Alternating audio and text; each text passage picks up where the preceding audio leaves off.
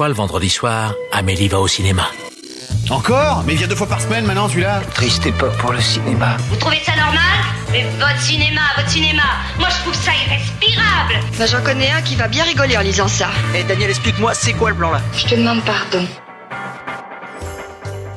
Nous ne sommes responsables de rien, nous nous excusons d'avance, bienvenue dans Pardon le cinéma, édition spéciale. Celle tant attendue du bilan de fin d'année, celle du top film 2020. Nous sommes le 25 décembre, joyeux Noël à vous et bonsoir l'équipe, bonsoir tout le monde. Bonsoir. Oh, oh, oh, oh. Joyeux Noël.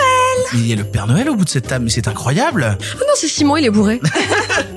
Bonsoir Clara. Bonsoir. Bonsoir Simon. Oh, oh, oh, oh. Bonsoir Sophie. Joyeux Noël à tous. Bonsoir Marc. Bonsoir. Oh, c'est très très très C'est joli l'esprit de Noël qui Oh, vous parle. Ah oui, dis donc. Dans cet épisode un peu spécial, nous allons essayer d'oublier tout le négatif de l'année pour nous concentrer sur ce qu'il y a eu de meilleur. Chaque membre de l'émission a ramené dans sa besace trois longs métrages comptant dans ce qu'il a vu de meilleur cette année dans nos salles ou ailleurs. Vous vous dites que l'année a été difficile pour la culture cinématographique et pourtant il y avait plein de belles choses à en tirer. Nous sommes là pour faire ce bilan de fin d'année autour d'un sapin de Noël, d'une bûche glacée et de marrons chauds rasés de près. Mais d'abord, il est l'heure des actus. La vache, encore ces stupides actualités. Je déteste les actualités. Au cinéma, c'est comme ça et pas autrement. Ha ha Qu'est-ce qu'on passe au cinéma? Je demandais à la patronne. Comme d'habitude, nous démarrons ces actus en vous remerciant de nous suivre, que ce soit sur les réseaux sociaux avec le compte Twitter pardon le cinéma où l'on parle de l'actu du podcast ou de cinéma en général, mais aussi sur les différentes plateformes de podcast où vous pourrez vous abonner pour ne rater aucun épisode ou bien même le noter sur iTunes avec une jolie critique. Si vous voulez soutenir l'émission, vous le savez, il existe la boutique Pardon le cinéma où vous pouvez retrouver des t-shirts, des suites, des mugs et des stickers, ce qui nous permet ensuite de pouvoir acheter du glouglou, du miam miam, mais aussi d'avoir quelques sous-sous dans notre popoche. Pour fêter cette fin d'année, un nouveau motif de t-shirt vient d'arriver sur la boutique pour remplacer l'ancien. Nous espérons que vous pourrez le porter fièrement en attendant la réouverture des cinémas. Pour vous le procurer, c'est tout simple, rendez-vous sur la boutique Pardon le cinéma, le lien est en description de ce podcast, mais aussi sur notre compte Twitter. Vous vous rendez compte qu'il le fait à chaque fois Oui. la même chose alors qu'il pourrait le rediffuser Je suis trop fière de toi. un gros copier-coller non des mais c'est ça, quoi. je suis si fière de toi de prendre la peine de le réenregistrer à chaque fois. Ben oui, mais c'est Mais tu fais bien. hein. un vrai professionnalisme, tu vois. Pour cette partie actualité, j'avais envie que l'on puisse revenir ensemble sur différentes choses positives qui sont arrivées cette année, des actions qui donnent de l'espoir et qui nous donnent envie d'espérer des lendemains chantants et plus doux que ceux qu'on peut vivre actuellement. On garde les actus moins cool pour l'épisode flop qui sortira la semaine prochaine et croyez-moi, niveau bilan flop, il y aura des choses à commenter. Pour le positif, les grands gagnants de cette année touchés par la pandémie, ce sont bien évidemment les plateformes de VOD et notamment les plus petites plateformes de VOD françaises. Filmo TV, la Cinétech, Univers Ciné ou encore Shadows, on a notamment appris que pour certaines d'entre elles, le nombre d'abonnements était multiplié par deux ou trois pendant les périodes de confinement, ce qui est une super nouvelle pour ces plus petites boîtes qui ont bien du mal parfois à faire face aux grands géants de l'industrie. Est-ce que vous pensez que les gens vont continuer à les suivre justement ces boîtes-là en 2021 Est-ce qu'on peut imaginer euh, que ça va continuer sur leur lancée Et ben justement, il y a une série d'entreprises, alors pas que celle du cinéma, mais une série de plateformes de lecture, de musique, de BD et, et de cinéma, qui justement ont communiqué sur le fait que les taux de transformation avaient été plutôt pas mal. Tu vois qu'effectivement, il y avait eu des vagues d'abonnements et que les gens qui sont restés, une fois que c'était fini, c'était pas mal. Et donc euh, voilà, qu'effectivement, les gens restaient pas mal abonnés. Donc semblerait-il, euh, ça a plutôt porté ses fruits et les gens se sont rendus compte qu'il y avait une offre hyper chouette et qui leur plaisait et qui leur convenait, parce qu'il y a quand même ce sujet-là, euh, qui existait et ils ont peut-être été encouragés par cette période de fermeture des cinémas à aller un petit peu explorer. Donc effectivement, ça c'est plutôt pas si mal. Et surtout que les plateformes que tu cites, c'est des plateformes qui sont essentiellement éditorialisées. C'est-à-dire, c'est pas des plateformes qui ne font juste que mettre à disposition du contenu. C'est des plateformes qui choisissent des films, les accompagnent, du texte, il y a des vidéos ou autres. C'est le cas sur Filmo TV, c'est le cas sur euh, la Cinétech. Euh, La Cinétech d'ailleurs c'est super bien branlé. Moi je trouve ça assez hallucinant leur côté sélection du mois et après tu peux aller prendre des des des, des listes faites par des cinéastes à côté et tout. C'est vraiment bien branlé. Hein. ou alors qui sont éditorialisés d'un point de vue genre, hein, comme comme Shadows qui a choisi d'anglais vers le fantastique, euh, la science-fiction ou, ou l'horreur. Donc ça aussi ça joue parce que du coup ça permet de mieux centrer et de mieux comprendre et de mieux euh, comment dire, de mieux approcher le public en fait et de mieux lui dire quoi voir, comment le voir, etc. Et donc en ce sens peut-être pas forcément rentrer dans une trop grande concurrence avec la salle ou même la vi- vidéo physique. Donc ça là-dessus c'est vertueux.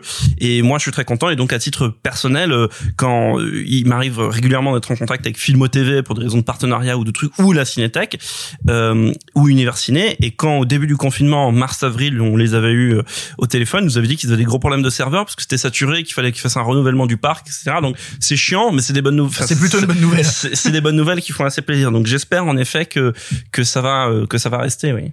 Est-ce que pour le coup, on peut imaginer que si Netflix s'est empressé aussi de mettre du Truffaut, du Godard sur sa plateforme, c'est pour essayer de rentrer peut-être en concurrence avec elle et tout, et pour pas se faire voler trop de parts de marché? Parce que sur le secteur, mine de rien, d'un cinéma français avant des années 70 ou quoi, à moins d'aller justement sur ces sites-là qui sont des sites français, ben il y avait pas grand-chose sur les, les grosses majors. Alors oui, minute auto-promo. Et après j'arrête. Allez. J'en ai toujours une, je suis désolé. non mais il s'avère que ça tombe bien parce que dans le prochain dernier revue et corrigé au moment où vous écoutez cette émission, vous pourrez lire un entretien avec Nathaniel Karmitz, le big Le boss bachelor, de, on y revient. de- le bachelor de MK2. Euh, bref, et, et il revient sur les conditions de ce deal avec Netflix. Bon après lui c'est son point de vue à lui en tant que c'est lui qui vend les films à Netflix, qui lui a été beaucoup reproché parce que lui il a tapé pas mal et il continue à taper sur Netflix, donc il y avait un peu ce truc de euh, critiquer et en même temps euh, dire ok je prends l'argent. Maintenant, ce qui est intéressant, c'est que ça, alors, lui, son argumentaire, il a pas fondamentalement tort, ça se résume à plus ces films sont visibles, mieux on aura fait notre métier. Puisque lui, c'est un cataloguiste, il possède des films, donc son but, c'est que ces films à lui soient visibles le plus possible par le plus de gens. Pourquoi pas? Maintenant, de l'autre côté, du point de vue de Netflix, il faut se dire que la France est un marché particulier. C'est un marché de grands consommateurs de cinéma. C'est quand même le premier marché de cinéma en Europe. Et, et, et qui est très attaché, plus qu'un autre pays en Europe encore, je pense, à son histoire du cinéma, à ses films anciens. Euh, Peut-être pas, euh, ok, ça ne représente pas une économie délirante, hein, les films anciens, et je suis bien placé pour le savoir. Par contre, ça représente quand même une économie. Et je pense que pour Netflix, c'est intéressant parce qu'on est aujourd'hui dans une période où un des débats qu'il y a, c'est si on veut avoir accès à tous les films, il faut avoir 50 abonnements, c'est problématique, alors qu'il n'y avait pas ce problème en vidéo. En vidéo, tu peux acheter chez un éditeur, puis chez un autre, on s'en fiche. Et là, il faut avoir un abonnement chez Universiné, un abonnement chez Shadows, c'est compliqué. Et je pense que pour Netflix, récupérer quelques classiques du catalogue, euh, enfin quelques anciens classiques, ça permet de récupérer une part de population cinéphile, euh, notamment des jeunes. Et c'est surtout tous les films qui ont été pris par MK2, par Netflix pour M- sur le catalogue MK2, c'est un peu des films didacticiels de la cinéphilie. C'est des grands films mais faciles d'accès. Donc c'est Jacques Demy, Truffaut, euh, qu'est-ce qu'il y a d'autre? Il y a Chaplin, euh, Ouais, donc David, c'est super quand t'as David Lynch. 14-15 ans et que tu dis que tu commences un peu à creuser ta cinéphilie et que du coup t'as ça qui est accessible sur le service qu'ont déjà tes parents, etc. T'as raison Marc, c'est vraiment trop chouette. Donc, donc voilà. Après, est-ce que, est-ce que ça fait concurrence aux autres plateformes? Oui et non, parce que je pense que les autres plateformes vont fouiller plus loin. Maintenant, la question, c'est si euh, je sais que MK2 veut poursuivre son accord avec Netflix sur plus de films, plus plus de territoires peut-être et, et dans plus plus longtemps dans le temps. Si après ça se poursuit sur des films plus confidentiels, ça sera peut-être un problème. Maintenant sur ces grands classiques là qui sont déjà archi visibles partout, bon, ça, je crois que Carmit disait euh, un truc comme euh, ça ça fait pas plus de concurrence que s'il y avait une diff télé en fait. Pour continuer dans les bonnes nouvelles de la SVOD, Netflix a récemment révélé que sur le podium des films originals étrangers les plus vus de 2020, il y avait deux films français. Bravo donc à Balle perdue et, et, et Bronx, euh, respectivement. C'est vrai Ouais, euh, Ah, respectivement à la deuxième et troisième place du classement des films étrangers originals Netflix Sérieux les plus vus de la plateforme. On retrouve un peu plus loin dans la liste toujours des Français avec notamment Mignonne à la septième place ou encore Braqueur à la huitième, des films eux sortis en salle chez nous. Le premier de la liste The Platform, donc film espagnol, aurait été visionné d'après Netflix par plus de 50 millions d'utilisateurs. On ose à peine imaginer les scores atteints donc par Balle perdue ou Bronx. Des scores on les a auraient... les scores pour balle perdue, c'est Ah, j'ai pas vu. c'est alors quand il- quand le film était sorti, genre depuis un mois et demi, ils avaient annoncé 37. D'accord. Et donc j'imagine que c'est un peu encore monté, tu vois, mais on est à 37 plus, donc peut-être à 40, 41, 42. Mm. Écoute, euh, Guillaume, si tu nous écoutes, euh, envoie un petit DM. Mais pour le coup, euh, Cocorico ou pas Cocorico? Parce que c'est des scores qu'ils auraient jamais atteints en salle, mine de rien, ce genre de film-là. T'imagines Comme balle perdue, 37 millions d'entrées. Euh, non mais non mais balle perdue en salle euh, déjà pour atteindre le million ce serait joli tu vois c'est ce qui est très intéressant, c'est-à-dire que la possibilité pour un film français ou d'une nationalité d'être sur une plateforme comme Netflix, c'est rebattre un petit peu les cartes de de son système de distribution local. Parce qu'en gros, tu sors balle perdue en France aujourd'hui, c'est pas forcément évident d'avoir, et je dis ça euh, sans vouloir tirer ni sur les distributeurs ni sur les exploitants, c'est juste en constatant un peu comment fonctionne l'écosystème du cinéma français. C'est pas forcément évident d'avoir beaucoup de copies, c'est pas forcément évident euh, donc d'être, de réaliser de très bonnes premières semaines. Et puis ensuite, bah voilà, de- d'enclencher toute la, mécanique et de chronologie des médias et de visibilité quand tu vas devoir être exploité en Blu-ray dans le meilleur des cas, seulement en DVD et en VOD si a un peu moins marché. Puis ensuite, tes réachats, tes diff télé, etc.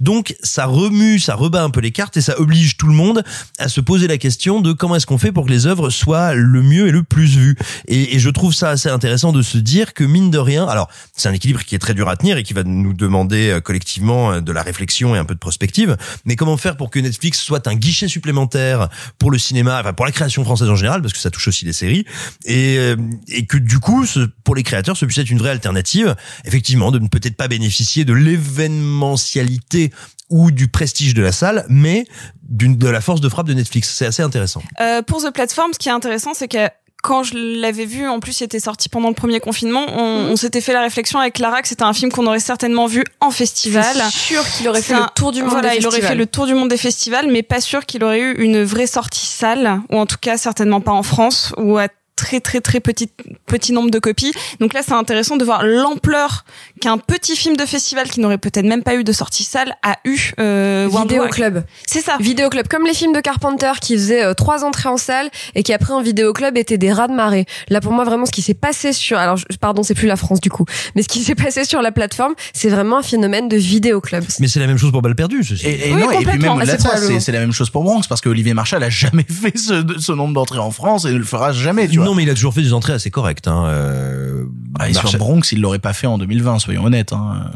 Écoute, Oh. ça- Non, après, c'est un score international aussi. Tu Oui, compares entrée France, hein, mais mais oui, il y a, il y a- il une époque où Il bon, aurait ça, pas fait 8 millions en France. A- a- a- Après, on- c'est toujours ce truc de comparer l'incomparable. Comment Netflix calcule ce chiffre? Est-ce que ça prend en compte l'intégralité du visionnage? Je, je- je crois que ça prend deux minutes de visionnage, quelque chose comme ça. Donc, donc voilà. Donc tu peux au donc moins presque deux fois Bronx. donc tu peux au moins diviser par deux. Franchement, euh, même 25 millions, euh, ça me va. Hein.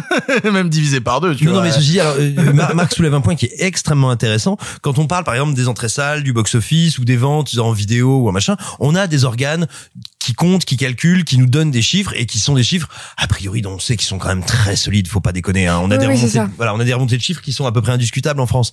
Or, et mais ça ne vaut pas que pour Netflix, hein, c'est pas du tout pour accabler la plateforme, au contraire, mais aujourd'hui, avec le- la SVOD, on rentre dans une ère d'opacité totale où, pour les données, et donc pour les analyses qui en découlent, on dépend des acteurs économiques et ça c'est très très très problématique. Tiens, pour rebondir sur ce que dit Simon et, boucler la boucle avec l'actu précédente, euh, Karmitz lui-même disait qu'il avait Netflix ne lui avait jamais communiqué les chiffres de visionnage des, des films de son Parce catalogue. qu'ils sont pas obligés de le faire. Non, mais parce qu'ils sont pas obligés de le faire. Et lui, coup, il ils s'en plaignait pas, il s'en fout. Hein. Ils communiquent que quand c'est cool pour eux. mais mais bon, donc donc ça en donne une idée. Et Si le Truffaut avait fait, je dis n'importe quoi, si le Truffaut avait fait un million de vues la première semaine, tu peux être sûr qu'ils auraient communiqué dessus. Oui, C'est clairement. évident. Ils communiquent Simon, tu as abordé le sujet. On va conclure avec cette chose positive encore parce que j'aimerais adresser un mot tout particulier à plusieurs parties de l'industrie et notamment les distributeurs, les exploitants de cinéma ou même les directeurs de festivals qui n'ont eu de cesse de se battre pendant cette année difficile pour que le cinéma à la française puisse continuer à vivre. Nous avons eu euh, en salle énormément de propositions, notamment cet été, beaucoup de films français et européens, des plus petits qui ont même réussi à tirer leur épingle du jeu. Je pense notamment à Antoinette dans les Cévennes, mais on a eu aussi droit à une vraie année de festivals, parfois en réel comme à Deauville ou encore Lumière à Lyon, mais aussi dans des versions en ligne qui essayaient de se renouveler et qui tenaient assez bien la route comme le festival d'Annecy. Et mine de rien, j'aborde même pas le sujet de l'appel des 50 éditeurs vidéo mobilisés pour faire entendre leur voix du secteur des ventes physiques afin de sauver un marché dans une situation complexe. Mine de rien, faut être honnête, l'industrie s'est battue et franchement, soyons pas défaitistes, on a eu une grosse année cinéma, quoi. Absolument, mais ben, ce qu'on a quand même vu et ce qui euh, filtre, exude un petit peu de tout ce qu'on vient de dire, c'est qu'il y a néanmoins, faut pas déconner, une vraie pratique soutenue, cinéphage sinon cinéphile, en France. C'est indiscutable. Sinon, on n'aurait pas eu, euh, alors quand bien même la fréquentation a évidemment chuté au moment du premier déconfinement, mais on n'aurait pas eu une fréquentation qui a reprogressé, ou mais tout simplement des films qui ont cartonné. Euh, on n'aurait pas eu, comme tu l'as dit, des initiatives culturelles comme les festivals en ligne qui auraient, qui auraient réussi à attirer du monde et de l'attention. Bref. Et, euh, là- et puis même au-delà de ça, si on veut même généraliser, et là par contre parler de cinéma américain, Tenet en salle chez nous c'est 2 millions 5 d'entrées, Absolument. Euh, ce qui est semblable à ce qu'il avait fait à l'époque sur Dans un contexte radicalement différent. Donc oui, les gens sont allés en salle et ils avaient envie d'aller en salle. Oui, en tout cas, alors pas pas dans les mêmes proportions euh, qu'avant. Hein. Au, au mieux du mieux du mieux du mieux, quand ça a commencé à remonter juste avant qu'on reconfine, juste avant le deuxième confinement, je crois qu'on était plus qu'à moins 15 ou moins 20% de fréquentation, ce qui est quand même une baisse conséquente. Néanmoins, néanmoins, voilà, ça veut dire que on a on est encore culturellement une population, un pays de cinéma et qui a un rapport très fort à cet art et, euh, et voilà et où c'est encore un divertissement populaire de masse. C'est très important. Il faut s'en rappeler et, et peut-être euh, nos gouvernants seraient-ils bien euh, bien inspirés de ne pas trop l'oublier?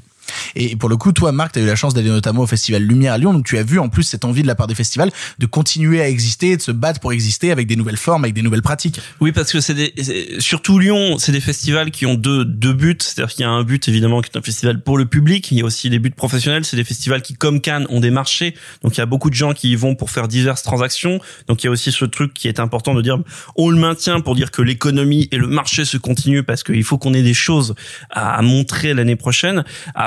Euh, c'est un festival qui a eu lieu dans des conditions euh, particulières. En plus, le couvre-feu est arrivé au milieu du festival, donc euh, une partie est un peu un peu malheureusement tombé à l'eau, mais le festival a, a eu lieu, donc euh, voilà, dans des conditions imparfaites, c'était pas un super niveau ambiance, mais maintenant, comme tu l'as dit, et comme Simon l'a dit, ça témoigne de, comment dire, de, de ce que tout est prêt à faire les gens du secteur pour que ça survive et, et même faire des gestes qui sont parfois quasi suicidaires ou peut-être peu sensés, mais qui au moins permettent à soit des films de sortir, soit des événements d'avoir lieu.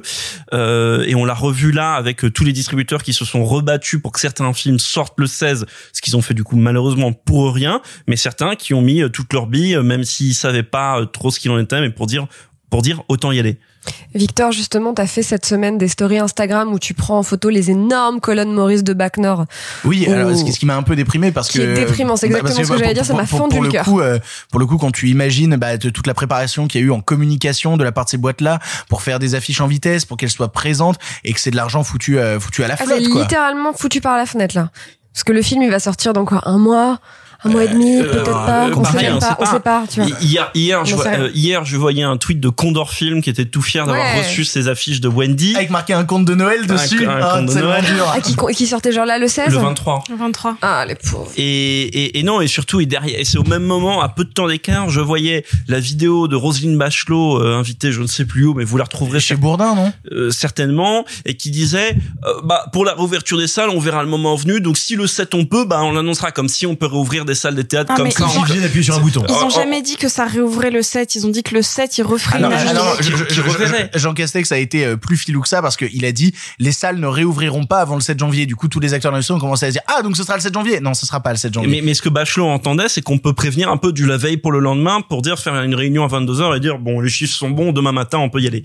Et, et- et- mais mais mais c'est le prix d'avoir eu des suites de ministres de la culture qui connaissent rien à la culture. Hein. Enfin c'est quand même euh, ça fait longtemps qu'on non mais ça fait longtemps qu'on n'a pas été gâté en termes de ministre de la culture mais là euh, les, les trois qui ont précédé là c'est le pompon quand même. hein. Du coup, je tiens à adresser euh, personnellement un message aux, aux gens qui sont en charge de, de définir qui sera le prochain ministre ou la prochaine ministre de la culture. Manuel Chiche. Alors, Manuel Chichoui, mais j'allais dire qu'on est cinq excellents candidats autour de cette table. On peut même le faire en, quinqui, en quinquôme. Quinconce En quinconce.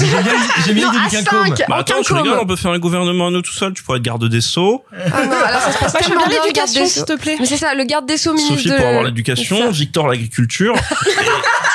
Et Le Simon sport. les territoires ruraux, non sinon ça serait le ministère de la défense. Oh. les anciens combattants. Oh là là. bon, est-ce qu'on n'attaquerait pas le listing merveilleux des films que l'on a, que l'on a préférés cette année? Et on commence tout de suite avec Simon et le film Madré. Vous aimez le foot de plage alors? Pas spécialement. ¿Cuál es euh, su direction? Bah, vous savez où j'habite. Je vous ai vu, monsieur. ¿Has estado con él? No me mientas, por favor. No te equivocas. Sí, loca, loca. Sortez d'ici C'est des malades ¿Ah, sí? Me estoy equivocando. No se parece a Iván, ¿no? Elena, mírame. Elena. ¿Qué piensas hacer? Madré, c'est le nouveau long métrage de Rodrigo Sorogoyen, à qui on doit déjà Que Dios nos perdone et El Reino, deux merveilles absolues, deux films absolument passionnants. Euh, dans ce troisième long métrage, il sort un petit peu, on va dire, du moins en apparence, du territoire qui était le sien jusqu'à présent, c'est-à-dire un cinéma très marqué par le genre. Là, on n'est ni dans le polar, film noir ou euh, thriller politique, on est dans un ce qui est a priori un pur drame, l'histoire d'une mère qui a un jour perdu son enfant. Est-ce qu'il a été enlevé? Est-ce qu'il est mort? Est-ce On n'en saura rien, elle ne le sait pas et depuis dix ans, elle vit dans la station balnéaire où son fils a disparu, euh, son fils donc qui était un, un petit gamin de 7-8 ans, et euh, elle est coincée entre deux eaux, entre euh, entre les, les les filamandres de la tragédie, entre le fait de ne pas réussir à se reconstruire, mais de malgré tout essayer. Et puis un, un matin, une fin d'été, elle va rencontrer un, tout jeune homme, un, un ado, un post-ado qui est là pour euh, pour les vacances avec ses parents et va se nouer une relation très trouble, ambiguë et en même temps d'une grande beauté entre euh, cette femme qui ne croit pas un seul instant qu'il s'agit de la réincarnation ou de son fils qu'elle aurait retrouvé. Elle est parfaitement consciente que ce, ce petit ado, c'est juste un petit ado, mais elle voit en lui peut-être ce qu'aurait pu être, ce qu'elle aurait aimé que devienne son fils, tout en ayant, on va dire, un trouble de nature extrêmement sensuelle, voire érotique vis-à-vis de ce gamin. Lui, à l'inverse, euh, enfin pas à l'inverse, euh, en réponse, reçoit les émotions et, euh, et, tout ce qui déclenche chez, chez cette femme bah, comme quelque chose qui chez lui aussi va faire naître une, un, grand désir, un grand amour, une affection profonde et puis littéralement à nouveau du trouble. Évidemment autour d'eux tout le monde commence à s'inquiéter. Qu'est-ce que c'est que, ce, que cette relation qu'ils entraînent? Est-ce qu'ils sont amis? Est-ce que c'est une relation de mentorat? Est-ce que c'est autre chose? Est-ce qu'il y a vraiment de la sensualité, peut-être du sexe là-dedans? Et il y avait 15 milliards d'écueils, 15 milliards de récifs pour que ce long métrage devienne un drame un peu glauque, pour que ça devienne un truc totalement étouffant ou quelque chose de franchement scabreux. Eh ben, pas du tout. Sorogoyen fait, fait ce qu'il fait en fait dans ses deux précédents longs métrages, c'est que il étudie une transgression ou l'idée d'une transgression et il déroule, il déroule cette pelote de laine pour nous raconter en quoi et ben toujours quand quelqu'un passe la ligne jaune ou nous semble passer la ligne jaune, ça nous renvoie tous à plein de questionnements et ça nous oblige à penser le groupe, à penser ses règles, à penser ses limites et, et à bah, nous repenser nous-mêmes. Et c'est vraiment, je trouve, un film qui est d'une beauté éclatante parce qu'il ne juge jamais ses personnages. Au contraire, il les ausculte comme un médecin. Il les ausculte et il les embrasse et il se demande comment et par où est-ce qu'ils vont réussir à un moment à retrouver, à retrouver à vivre. Donc c'est une double histoire de deuil. C'est l'histoire de cet ado qui va devoir faire le deuil de son premier amour, parce qu'on doit toujours faire le deuil de son premier amour pour après grandir et devenir sinon adulte, en tout cas devenir un être abouti. Et elle, c'est également un deuil, c'est le deuil de cet enfant dont elle doit accepter et constater que jamais plus il ne reviendra et jamais il ne sera là. Et je trouve que ces deux parcours qui sont superbes, comme d'habitude avec Sorogoyen, c'est mis en scène d'une manière extrêmement organique, faussement naturaliste, parce que c'est un type qui a un style incroyable, mais qui ne prend jamais le pas sur le réel. Et voilà, moi je suis impressionné tant par la maîtrise, parce qu'il y a énormément de maîtrise formelle, mais aussi par sa capacité à laisser venir l'émotion par vague. Et voilà, c'est un cinéma que je trouve incroyablement sophistiqué, merveilleusement organique. C'est moi, c'est un de mes gros chocs émotionnels de cette année. Je crois que Sophie, toi aussi, euh, il fait partie de ton top de l'année, euh, Madré. Il fait aussi partie de mon top de l'année. Et alors, euh, c'est drôle quand on parlait, je me suis souvenu de quand on en avait parlé à l'épisode euh, que bon, à l'époque, j'avais parlé du double deuil, du double de l'enfant et du double de l'enfant, euh, du deuil de l'enfance. Mais surtout, je me souvenais qu'on n'était pas d'accord sur l'interprétation de la fin. Et je suis toujours euh, persuadée que le film est profondément pessimiste, alors que toi, tu voyais une fin ouverte et optimiste. Et je suis restée vraiment avec cette image de. il faut savoir que le film baigne dans un brouillard, dans une brume très épaisse, très grise, très euh, pleine de tristesse. Et donc lui, finalement, quand il part de, de ce lieu-là, il, il, finit par donc euh, partir de son premier amour. Il va euh, vers un nouvel horizon, sûrement plus plus plus ensoleillé. Alors que elle, elle retourne dans un espace très clos dans la fin à la fin du film et donc pour moi elle reste enfermée dans ce passé trouble dans ce passé lourd et je trouve ça toujours très beau et ça m'a obsédé. Mais j'ai quand même euh, pensé à, à, ce que tu disais, au fait que bah non, euh, elle aussi elle passe un cap et pour moi non, elle reste enfermée là-dedans. Et je trouve ça super qu'on qu ait toujours cette euh, cette lecture diamétralement opposée sur les dernières scènes, alors qu'on aime, je pense, tous les deux autant le film. C'est vraiment un, un, film obsédant et marquant et. Mais parce que je pense que oui, Sorogoyen laisse aussi son spectateur très mmh. libre. Il est il est pas du tout là pour imposer une morale ou une éthique en fait. Il, c'est il... ça qui est qui est si beau, c'est que elle, elle pourrait très vite être jugée d'avoir euh, une, une, relation, au final, sachant qu'elle projette sur son fils, c'est quelque chose de d'à la limite de l'inceste, et, et, et, lui d'être euh, autant pushy avec une, une femme beaucoup plus âgée que lui, il y a quelque chose euh, d'assez troublant, et pourtant c'est un regard très doux parce que ce sont deux personnages un peu perdus. Et c'est magnifique. Enfin, vraiment, si, ça doit, ça doit être un, un de vos rattrapages de l'année à tous parce que c'est, euh, c'est l'une des plus belles visuellement œuvres cinématographiques de l'année et surtout une des plus douces. Et, et si vous si vous venez de le découvrir ou si vous l'avez déjà découvert et que vous avez pris comme nous une belle tarte, sachez qu'en ce moment il y a euh, la nouvelle création de de Sorogoyen qui est une mini-série qui est sur MyCanal qui s'intitule Antidisturbios, qui est un espèce de drame entre euh, le film noir et le film sur la corruption, sur les hum, forces de maintien de l'ordre, on va dire à peu près l'équivalent de nos CRS en Espagne, à Madrid. C'est passionnant. C'est comme d'habitude toujours coécrit avec sa scénar- avec sa co-scénariste Isabelle Peña. C'est très très très très impressionnant. Vous l'aurez compris, Madré est un film incroyable qui fait partie des films préférés de Simon cette année. Sophie, tu ne perds pas la main, tu as déjà parlé. Puis tu vas par- nous parler maintenant d'un autre film, puisque dans tes films préférés de l'année, il y avait Petite fille. Quand je serai grand, je serai une fille. Je lui dis, mais non, Sacha, tu seras jamais une fille. Et là, Sacha s'est mise à, à pleurer. C'était vraiment le pleur de. Je venais de foutre sa vie en l'air.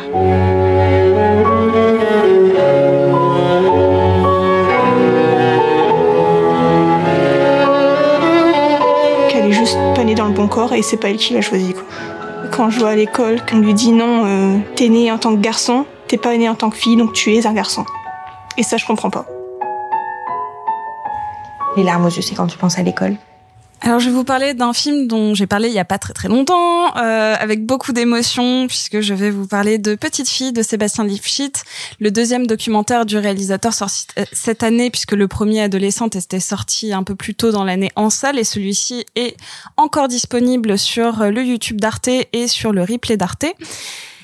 C'est euh, que je vais je vais en, re- en redire quelques mots mais en fait c'est l'histoire de Sacha qui est une petite fille euh, qui annonce à ses parents qu'elle est trans ou en tout cas euh, si elle ne met pas le- mot dessus elle dit qu'elle est une fille et que c'est une évidence et c'est le parcours de cette famille particulièrement celui de la mère sur comment accompagner cet immense voyage pas forcément facile, mais que s'apprête à faire sa fille et comment elle va l'accompagner. Parce que pour moi, ce film, c'est vraiment un combat qui, se, qui ne se fait pas seul, notamment vu l'âge de Sacha, qui dans le documentaire euh, donc est entre le CE1 et le CE2, donc elle a euh, 7-8 ans. Et ça passe de, euh, au début, plus par la mère qui raconte comment euh, Sacha lui a annoncé, comment elle l'a amené chez un docteur, euh, d'abord un généraliste, puis euh, qu'elles sont allées à Paris pour voir des spécialistes, comment elle se bat contre le système scolaire, comment Sacha le vit. C'est un documentaire d'une immense beauté et surtout d'une immense bienveillance. Il faut savoir que euh, son réalisateur a toujours eu une forme de tendresse absolument majeure dans son dans son cinéma. Je pense qu'on reparlera d'adolescente, mais euh, j'ai un souvenir extrêmement euh, extrêmement touchant des, des Invisibles, qui était un, un film qui s'était euh, centré sur euh, des, des, des personnes qui avaient euh, soit outé, soit qui avaient vécu leur homosexualité de manière cachée. Mais c'est des personnes qui étaient toutes entre euh, 75 et 90 ans, donc qui n'avaient pas pu vivre au grand jour, ou en tout cas de la même manière qu'aujourd'hui, leur homosexualité.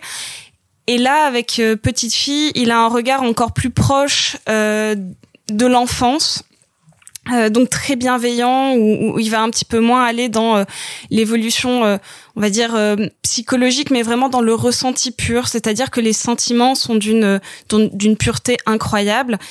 Et ce portrait est le plus beau l'un des plus beaux Petite fille c'est pas seulement mon top de cette année c'est sans, sans doute l'un des plus beaux films que j'ai vu de ma vie parce que j'ai rarement vu autant d'amour au cinéma euh, vous avez été euh, assez nombreux à me dire que je vous avais fait pleurer dans le métro quand vous avez écouté euh, ce que j'ai dit sur Petite fille. Donc promis, je je repleurerai pas et, et j'espère ne pas vous faire pleurer, mais juste vous donner envie de voir euh, cette œuvre magnifique et cet immense témoignage de courage, témoignage d'amour, témoignage de qualité de réalisateur. Euh, témoignage d'humanité tout simplement parce que petite fille c'est quelque chose d'intemporel sur euh, accompagner son enfant, c'est sans doute l'une des plus belles choses au monde. Et euh, apprendre à savoir qui on est, c'est aussi sans doute le plus beau des combats. Pour le coup, Marc, toi aussi, je crois que tu voulais redire un mot sur Petite Fille. Oui, et c'est compliqué de passer après les mots de Sophie, mais en fait, pour faire court, il y a, vous arrivez dans une, euh, comment dire, vous arrivez à la fin de l'année, vous êtes dans la période de Noël, c'est une période d'habitude, euh, on va au cinéma en famille. Là, vous allez malheureusement pas pouvoir y aller pour les raisons qu'on connaît. Et si vous voulez voir un film en famille, bah c'est un beau film à voir en famille en fait parce que j'ai aussi pas mal réfléchi. C'est ce que j'avais dit dans l'émission quand j'en ai parlé. Je trouve que c'est un beau film didacticiel sur la question qu'il aborde et surtout c'est un beau film à voir en famille euh, que vous pouvez voir avec vos enfants. Au moins à partir de l'âge qu'a Sacha, donc 8 ans, 9 ans, je sais plus. Alors, elle a vraiment entre 8 et 9 ans. Donc, Bon, on, va, euh, on va dire, allez, au pire 10 pour être un minimum alerte sur le film, mais c'est un film qui peut se voir en famille, qui, qui gagne à être vu en famille, parce que derrière, je pense qu'il, euh, comment dire, il générera des échanges assez stimulants euh, et passionnants euh, entre vous. Donc n'hésitez pas à le voir, n'hésitez pas à le montrer à vos parents aussi. C'est un film en fait qui est très facilement transmissible, qui est très facilement montrable, qui est aussi très facilement montrable d'un point de vue pratique parce qu'il est sur Arte euh, gratuitement jusqu'au 30 janvier. Donc vraiment, vous n'avez pas d'excuses. Et, et sur le film en lui-même, je vais vraiment avoir du mal à rajouter des choses après ce que Sophie a dit, parce que c'est extrêmement vrai sur la beauté du geste, sur la bienveillance du cinéaste envers la gosse et envers sa mère, envers euh, l'entourage de la gosse aussi, la sœur, le papa, euh, les frères, etc. C'est et c'est un film qui, qui montre avoir un, un bout d'humanité euh, qui à la fois euh, donne du désespoir parce que putain c'est dur. Et de l'autre côté donne de l'espoir parce que putain euh, les gens sont enfin sont combatifs et combatifs dès le plus jeune âge en plus. Donc quand même faut en vouloir euh, quand on a euh, 7 8 9 ans et donc voilà c'est vraiment un des immanquables de l'année. C'est presque une euh, bénédiction c'est euh, rare qu'on dise ça mais c'est presque une bénédiction en fait qui ne soit pas en salle qui ne pâtisse pas du calendrier malheureux qu'on a en salle donc qui puisse être vu par tout le monde. Euh, vraiment voilà j'insiste dessus voyez-le voyez-le en famille voilà c'est vraiment accessible. Je crois que la dernière fois on, je sais plus si on en avait parlé hors euh, hors micro ou pas mais on, on disait que justement c'était comment dire le film est militant mais c'est pas en même temps un film militant c'est très curieux comme mélange donc euh, voyez euh, voyez petite fille euh, c'est vraiment un film absolument magique et on souhaite bien du bonheur à Sacha Et pour le coup, tu vas pas perdre la main, Marc, parce que Sébastien Lifshitz a été vraiment proactif cette année avec un autre long métrage qu'on a vu en salle et qui fait partie de ton top, à savoir Adolescente. Je pense que je suis plus attirée par les personnes âgées que de mieux comprendre les choses. Dans cette période si douloureuse pour notre pays, la France est forte, elle se lève toujours. Disons que ça ne te laisse aucune alternative. Mais puisque c'est ce que je veux faire, putain, on s'en fout. Tu vas partir à Paris, moi je vais partir à- sur Limoges. Tu sais, quand on se reverra, on aura grave changé et tout, tu vois. C'est angoissant, je trouve, le futur en vrai. ça tombe bien qu'on enchaîne euh, adolescente après petite fille parce que la question euh, qui se pose dans ces deux films et que je pose là, c'est à chaque fois qui êtes-vous? Et ces deux films qui demandent qui sont ces protagonistes. Pour les deux protagonistes du film adolescente, donc deux ados que le de, deux ados filles que le, le, cinéaste a suivi pendant 4 ou 5 ans entre leur brevet et après leur bac, donc elles ont 14-15 ans, elles sont en train de se construire, elles, elles découvrent leur leur amitié, elles découvrent leur, la vie, le boulot, leur sexualité, n'importe. Et, et, elles se demandent qui elles sont ou qui elles vont être dans le futur, sachant qu'elles ont toutes les deux des, des problèmes ou des, des problèmes, le mot est fort, mais euh, des, euh, des aventures d'adolescents qui remettent en question euh, ce qu'elles sont à l'heure actuelle et ce qu'elles vont être dans le futur. Et à côté, ce qui est génial, c'est qu'il y a petite fille dont on vient de parler. Une petite fille, c'est l'histoire d'une fille qui a 8 ans, elle sait déjà qui elle veut être. Donc ça, c'est assez fort, même si derrière, elle va connaître encore certainement diverses évolutions dans sa vie, mais le mélange de ces deux films est totalement saisissant parce que dans dans Petite Fille, il y a Sacha qui dit voilà dès le début du film, ah, je suis petite fille, euh, je veux des maillots de bain roses et puis voilà. Et dans Adolescente, il y a l'histoire de ces deux filles qui savent pas tout à fait où elles ont, elles sont très ad adolescentes, elles nous ressemblent beaucoup et je trouve ça miraculeux d'avoir euh, que le réalisateur ait réussi à faire ces ces deux facettes de de la vie en fait entre le moment où on a 8 9 ans parce que au-delà de l'aventure que traverse Sacha dans Petite Fille, je pense qu'à 8-9 ans, on savait presque un peu tout ce qu'on voulait faire de notre vie jusqu'à comprendre qu'à un moment, ça allait être plus compliqué. Et puis après, on a 12, 13, 14 ans, on se dit, euh, si j'ai le bac, c'est bien. et, et, et, et, et comme si un film était la suite de l'autre ou, indépendamment de leurs différences thématiques, comme si un film était la suite de l'autre ou l'autre était le préquel de l'un. Donc, ça en fait des films absolument, euh, absolument euh, complémentaires c'est il y a une performance euh, de cinéma là-dedans mais aussi une performance de beauté. Je crois que pendant l'émission alors je me rappelle pas si je l'avais dit je suis adolescente mais ça m'a fait penser comment dire je disais qu'adolescente c'était un peu le pendant français de, de Boyhood mais en version évidemment c'est c'est c'est c'est plus intense c'est plus beau c'est plus vrai parce que ce sont des vrais ados. Néanmoins le film a un truc troublant c'est que moi j'ai vu le film sans rien savoir. J'ai juste vu l'affiche et il y avait des gens qui m'ont qui m'avaient dit c'est formidable voilà. Donc j'avais pas vu de bande annonce je savais même pas de quoi ça parlait. Et, et j'ai eu un doute devant adolescente. Je ne savais pas si adolescente est une fiction ou un documentaire réellement Et tant mieux en fait parce que au, au fur et à mesure on va comprendre que la différence entre les deux elle est vraiment bidon. Euh, même parce que euh, petite fille est plus marquée comme un documentaire parce qu'il entretiens face caméra. Mais et alors qu'est-ce que ça change? On s'en fout parce que je vois souvent il y a des gens qui font des top des top fictions, des top documentaires. Mais qu'est-ce qu'on s'en fiche chez les top cinéma que vous faites?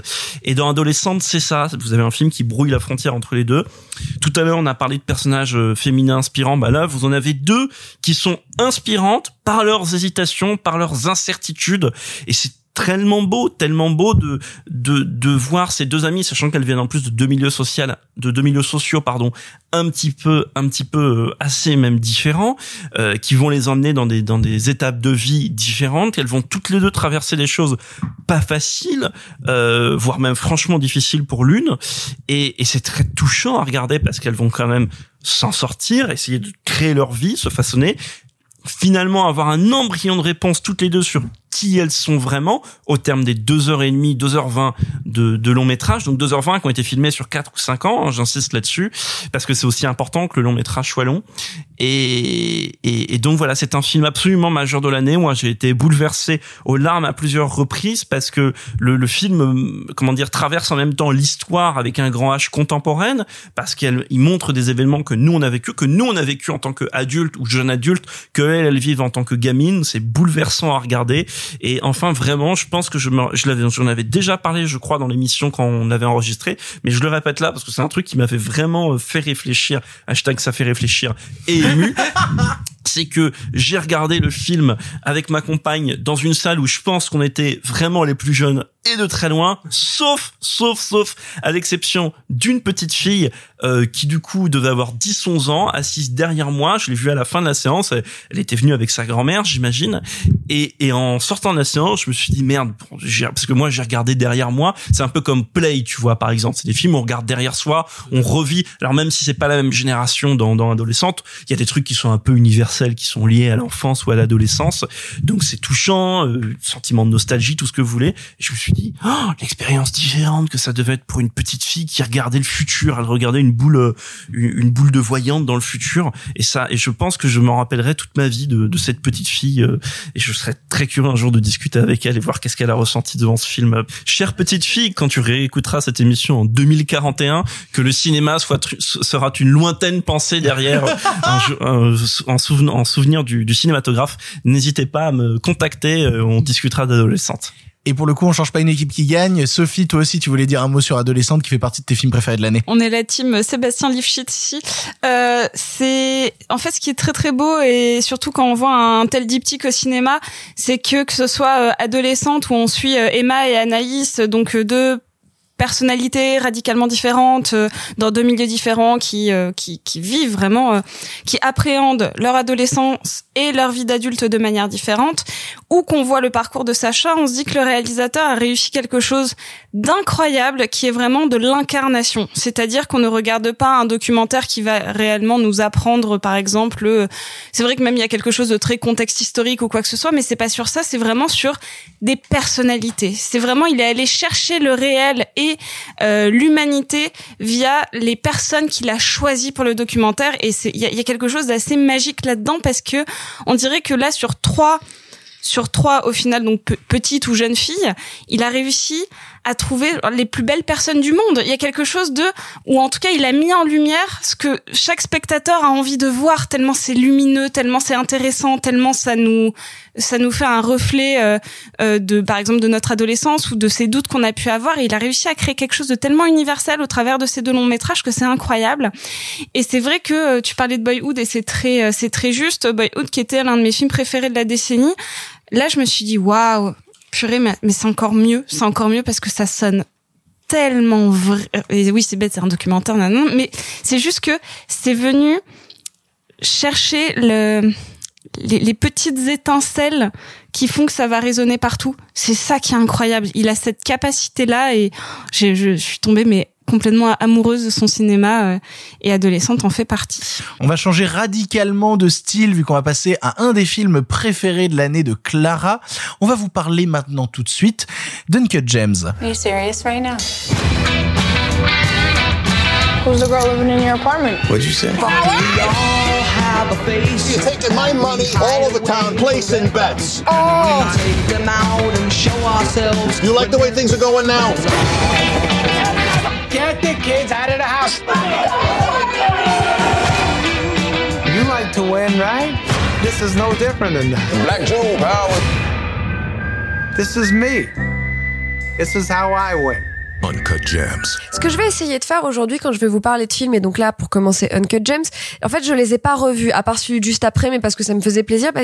En fait ce que je voulais c'était dans le contexte de ce bilan, non pas de vous réexpliquer de quoi parle le film, pas parce que c'est mieux ou moins bien de procéder comme ça, mais c'est ce dont j'avais envie, mais plutôt de vous dire comment le film a vieilli avec moi depuis quelques mois où je l'ai vu. Et en fait Uncut Gems, ce que j'avais dû vous dire au moment de la sortie de l'épisode, c'est que c'était une histoire incroyable, c'est que c'était un contre-emploi de son acteur principal, c'est que c'était surprenant que ça soit sur Netflix, c'était qui étaient les frères Safdie, etc., etc., etc. Bon, ok, donc vous avez compris tout ça, vous pouvez le retrouver, etc. Mais ce qui me semble intéressant aujourd'hui, au moment où on fait le bilan de l'année, euh, maintenant qu'on est tous bien, euh, comme la cousine de Simon, euh, farcie de dinde et, et de marron chaud. euh, Mais quoi, c'est Non, c'est ma faute. c'est ta faute. On l'embrasse. Ce qui me paraît intéressant, c'est de voir un peu ce qu'on va garder avec nous de ces films-là et ce qu'on a gardé avec nous et ce qu'on va emporter avec nous. Comment est-ce qu'ils se sont imprimés en nous Et donc notamment nos films préférés et puis les films qu'on a le moins aimés donc pour la semaine prochaine. Et Uncut Gems, en fait, quand j'y repense, j'en garde un sentiment, une un souvenir, comme un goût de frénésie, d'hystérie, de violence, de trop. Quelque chose qui va trop vite, qui est trop chaud, mais trop poisseux et qui griffe un peu. Voilà. Je, je suis vraiment sur, sur des sensations, Simon est mort de rire, je suis vraiment sur des, des sensations assez désagréables, à la fois assez fascinantes, mais J'ai l'impression d'entendre ma cousine.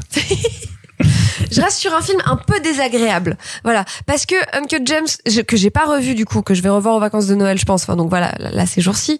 Euh, Uncut James, c'est donc euh, l'histoire d'un marchand de diamants qui, un peu par un concours de circonstances, réussit à mettre la main sur une pierre très particulière et il accepte de la prêter à quelqu'un et après il va tout faire pour la récupérer. Et en parallèle, le fait qu'il a des gros problèmes avec des créanciers parce qu'il a une addiction au jeu très compliquée. Et en parallèle, le fait qu'il a une famille bien rangée dans une jolie maison en banlieue et une maîtresse dans un penthouse, euh, voire même dans une garçonnière, très exactement, et une maîtresse dans une garçonnière.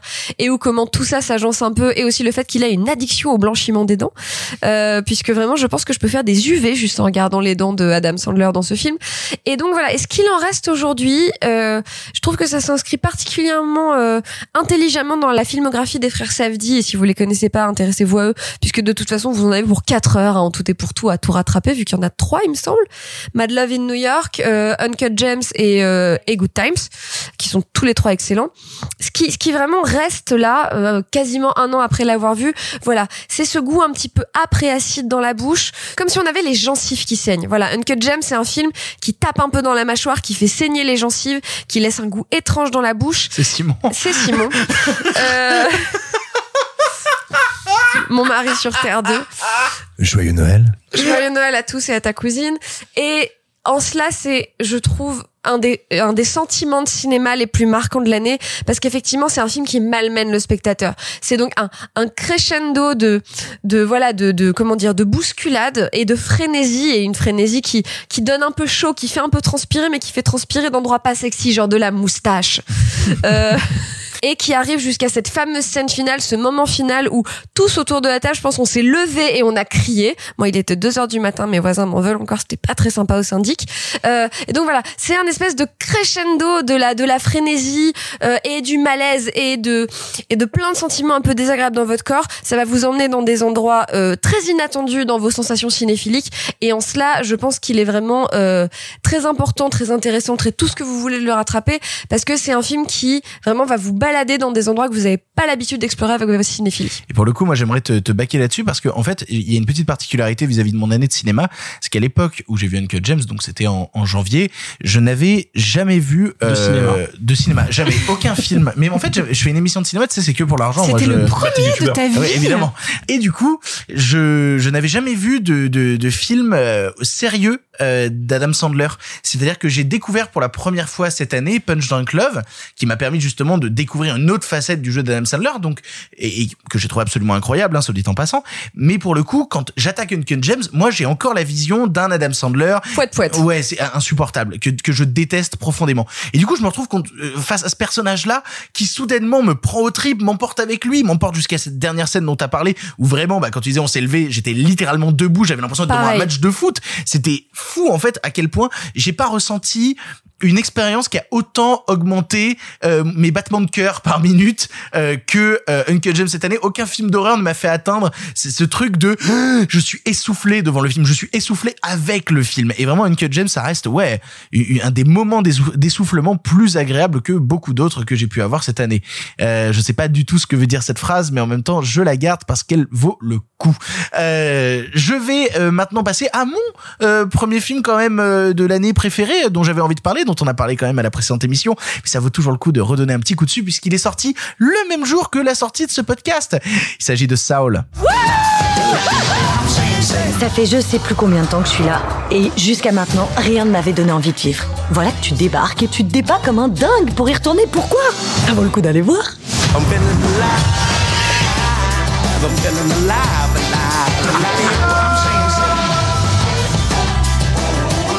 I'm T'inquiète, elles vont bien. On ne broie pas les âmes ici. Pour ça, on les envoie sur Terre.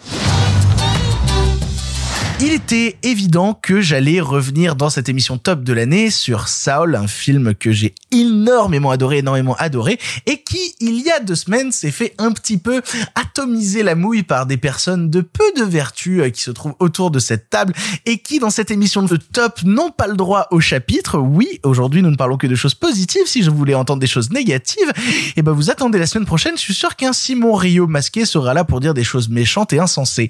Pour le coup, j'aimerais revenir sur Saul parce qu'il est sorti aujourd'hui, que c'est le bon moment de le voir et que malheureusement, comme je le disais dans la précédente émission, il me fout un peu face à mes contradictions parce que en même temps, j'ai pas envie de soutenir Disney Plus et vu toutes les dernières annonces qui ont été faites au Disney Investor Days par Disney où ils ont annoncé bonjour, euh, enfin en 2019, ils avaient un discours en disant ouais, euh, on arrête de faire trop de trucs Star Wars parce qu'on a compris que vraiment vous avez abondé de programmes. Et là ils ont annoncé 15 séries, 13 films, t'es là genre qu'est-ce qui se passe, c'est quoi cette idée? Et on va on va annoncer une série Moana, une série Zootopie, une série sur le chien de là-haut.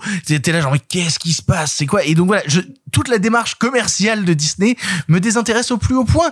Et en même temps je me dis que Saul est peut-être le dernier grand film de Pixar, le dernier grand film de Pixar parce que quand on voit les prochaines annonces de Pixar, notamment un film sur une nana qui se transforme en gros panda roux, on se dit que les idées The Panda le film In the Pandaroo, tout à fait. On se dit peut-être que c'était la dernière fois où on pouvait retrouver ce truc justement un peu magique et qui, très égoïstement, ne s'adresse peut-être pas énormément aux enfants, mais s'adresse à, l'adolescent adulte qui a grandi, qui a grandi avec des productions Pixar et qui s'est forgé justement toute une cinéphilie autour et qui retrouve dans Saul justement des choses qui vont l'accompagner, des questions sur la vie qu'il a actuellement, des questions sur la vie que j'ai actuellement. Et personnellement, moi, quand je vois Saul, comme je le disais dans la précédente émission, c'est un film qui me donne envie de vivre. Et à l'approche d'une année 2021 qui euh, s'annonce peut-être plus, euh, enfin plus réussie, disons que cette année 2020, avoir envie de vivre, et avoir envie d'y assister, avoir envie de l'accompagner et d'être heureux à travers cette année 2021, bah ça commence dès aujourd'hui, ça commence dès Noël, ça commence avec Saul, le dernier film de Pete Docter, qui t'emmène dans le monde des âmes suite au décès d'un jazzman qui allait enfin réussir à faire son premier concert de jazz, le truc qu'il qu'il attendait tant, et ben décède et va devoir bah, prouver qu'il mérite de revenir sur Terre, prouver euh, à une petite âme qui refuse d'aller sur Terre parce qu'elle se dit bah toute façon vivre ça n'a aucun intérêt, que le goût de la vie bah parfois ça peut venir de plein de choses et de plein d'idées, de plein de bonheur et de plein de petits détails qu'on voit comme une feuille qui tombe d'un arbre ou juste manger une sucette. Voilà, il y a toutes ces choses là dans Saul, à savoir les petits bonheurs de la vie et les grands destins et les grandes rêveries très optimistes de certains. Personnellement, euh, je m'en suis toujours parmi. Le truc m'a m'a claqué la gueule et euh, il fait partie de ces films qui vraiment euh, tiennent sur une seule main où j'ai pleuré jusqu'à la dernière seconde du générique. J'ai pleuré tout le long du film. Voilà, on, on est le jour de Noël. Euh, il- les enfants vont vouloir regarder Disney Plus pendant que vous faites le repas de Noël. Moi, ce que je vous conseille, c'est d'annuler le repas de Noël, d'enfermer les enfants dans la chambre et de vous mettre devant Saul, toi l'adulte qui m'écoute, va regarder Saul, enferme tes enfants à double tour loin, ça n'a pas d'intérêt, ils n'ont pas besoin de regarder le film aujourd'hui, ils en ont vu assez cette année et souvent des très mauvais. Profite un- d'un bon moment toi avec un bon film. C'est Noël, c'est aussi le moment où toi tu peux te faire plaisir. Voilà, c'était le moment où je pouvais défendre enfin Saul avec toute, toute mon âme, tout mon cœur et tout mon bonheur. Et maintenant, on va reboucler puisqu'on va repartir sur un film, un des films préférés de Simon, et on change radicalement de sujet encore une fois parce que nous étions dans le monde des âmes qui ont qui ont envie de vivre, qui ont envie euh, de, petits bonheurs dans leur vie. Et Simon a envie de te parler d'un film qui donne pas envie de vivre puisqu'il s'agit d'un pays qui se tient sage. Quand je vois ces gens, et on va encore accuser la, la police sur ce coup-là d'être violente qui a la légitimité statutaire de dire vous, vous êtes violent. Mais mon Dieu, il y a des jeunes enfants, mais sérieusement Rien n'est caché. Ce qui se passe est maintenant révélé à la face du monde par des vidéos qui sont amplifiées. Est-ce que c'est normal ça? Arrêtez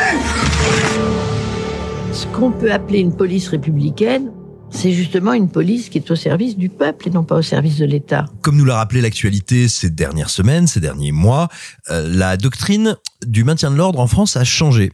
Et en changeant, en décidant de plutôt que d'accompagner les mouvements sociaux, de jouer la percussion, au sens strict du terme, elle a modifié beaucoup de nos rapports de citoyens avec l'État, avec les gouvernants, ou plutôt elle a accentué des failles qui étaient déjà béantes.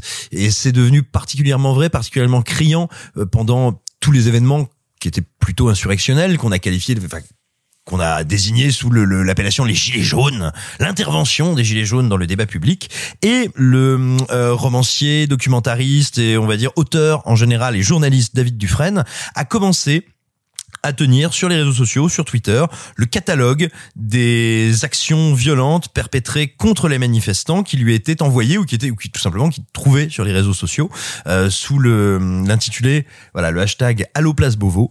Et euh, et, et puis ça a pris beaucoup d'ampleur, ça l'a évidemment lui mis en avant, mais ça a surtout mis en avant ce que je disais au tout début, une nouvelle doctrine du maintien de l'ordre. Il en a tiré un roman euh, qui est assez passionnant, qui s'appelle, qui s'intitule Dernière sommation, si ma mémoire est bonne, que je vous recommande chaudement parce que c'est pas évident hein, de passer d'un travail journalistique à un travail de fiction. Il le fait avec brio. Et puis il en a tiré un film documentaire, Un pays qui se tient sage, dont le dispositif est à la fois remarquablement simple et d'une grande intelligence. Ce sont donc bien sûr un condensé des images qu'il a pu déjà recevoir et qu'on a tous vues sur nos petits écrans et également des non pas interviews euh, face caméra, mais des débats, des dialogues plus exactement face caméra entre divers intervenants auxquels il propose de s'exprimer sur les images qu'il découvre. Et ce qui est passionnant déjà, c'est que ces petites images qu'on a vues sur nos téléphones portables, qu'on a vues sur nos tablettes, qu'on a vues sur nos écrans d'ordinateur, les voir sur un grand écran, sur un grand écran, ça change tout.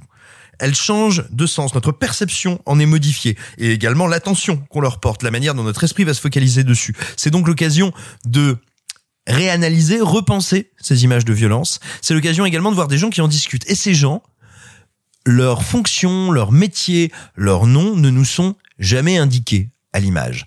Et ça, c'est extrêmement fort parce que tout d'un coup, euh, on n'est plus en train de se dire ah oui là c'est le syndicaliste qui parle, bon bah il va me dire ça. Ah attends ça c'est un mec euh, qui parle pour les flics. Ah non mais lui c'est un avocat, d'accord. Non, ça nous oblige encore une fois à une attention extrêmement forte. C'est-à-dire que ça enlève une partie de nos biais qu'on a tous sur euh, bah oui voilà cette personne est colorée politiquement, elle va sûrement dire un truc qui m'agace ou un truc qui me plaît ou un truc avec lequel je suis un peu d'accord, etc.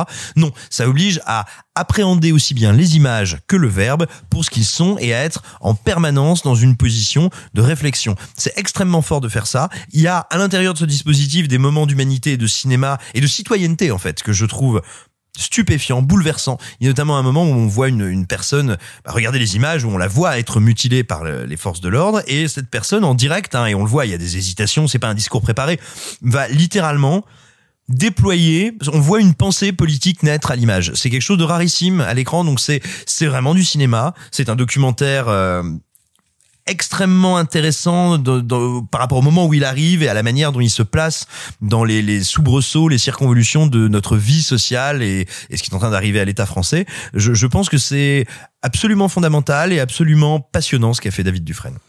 Pour le coup, moi, j'aimerais bien te, te backseat euh, vis-à-vis de ce film-là parce que euh, il s'est passé quelque chose, comme tu disais, il y a eu un changement. Il y a eu un changement de paradigme dans la manière dont sont traités les manifestants. Ça a commencé déjà à l'époque de la loi travail sous le gouvernement Hollande, puis ça a évolué, évolué, évolué encore.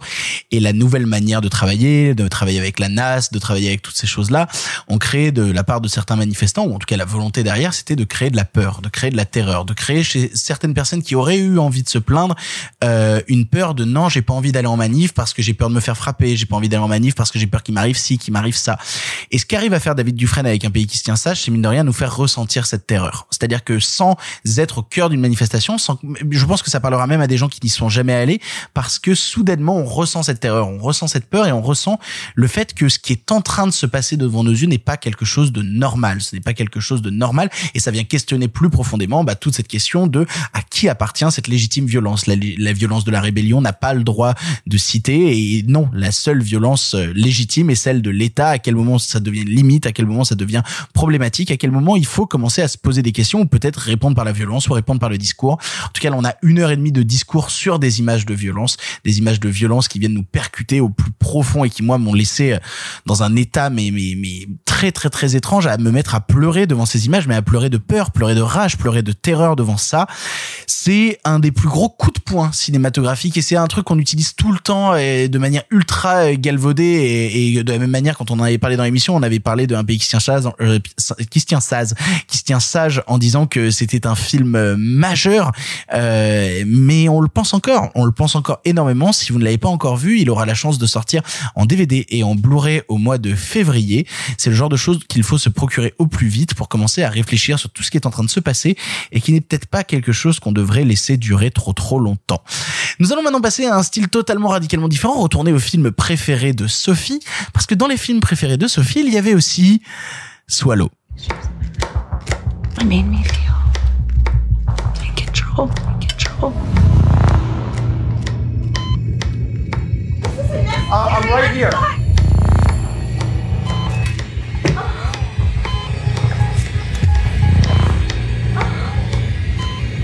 I just wanted to make you happy. You get back here with my kid!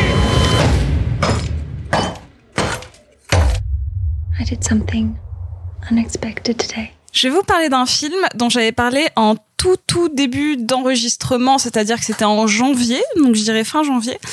Euh, Swallow, qui récemment a été élu le deuxième film préféré de euh, John Waters, dont j'avais déjà parlé puisqu'il a réalisé euh, le fantastique Cry Baby.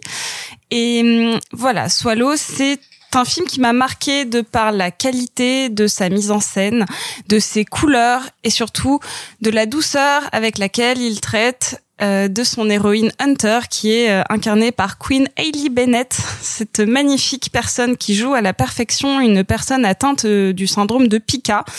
Pica, si vous ne vous en souvenez pas ou si vous ne le savez pas, c'est un syndrome qui fait que la personne qui en est atteinte euh, gobe des objets qui ne sont euh, de base pas comestibles ou en tout cas euh, qui ne sont pas faits pour être avalés. Par exemple, le- la première chose qu'elle mange c'est une bille.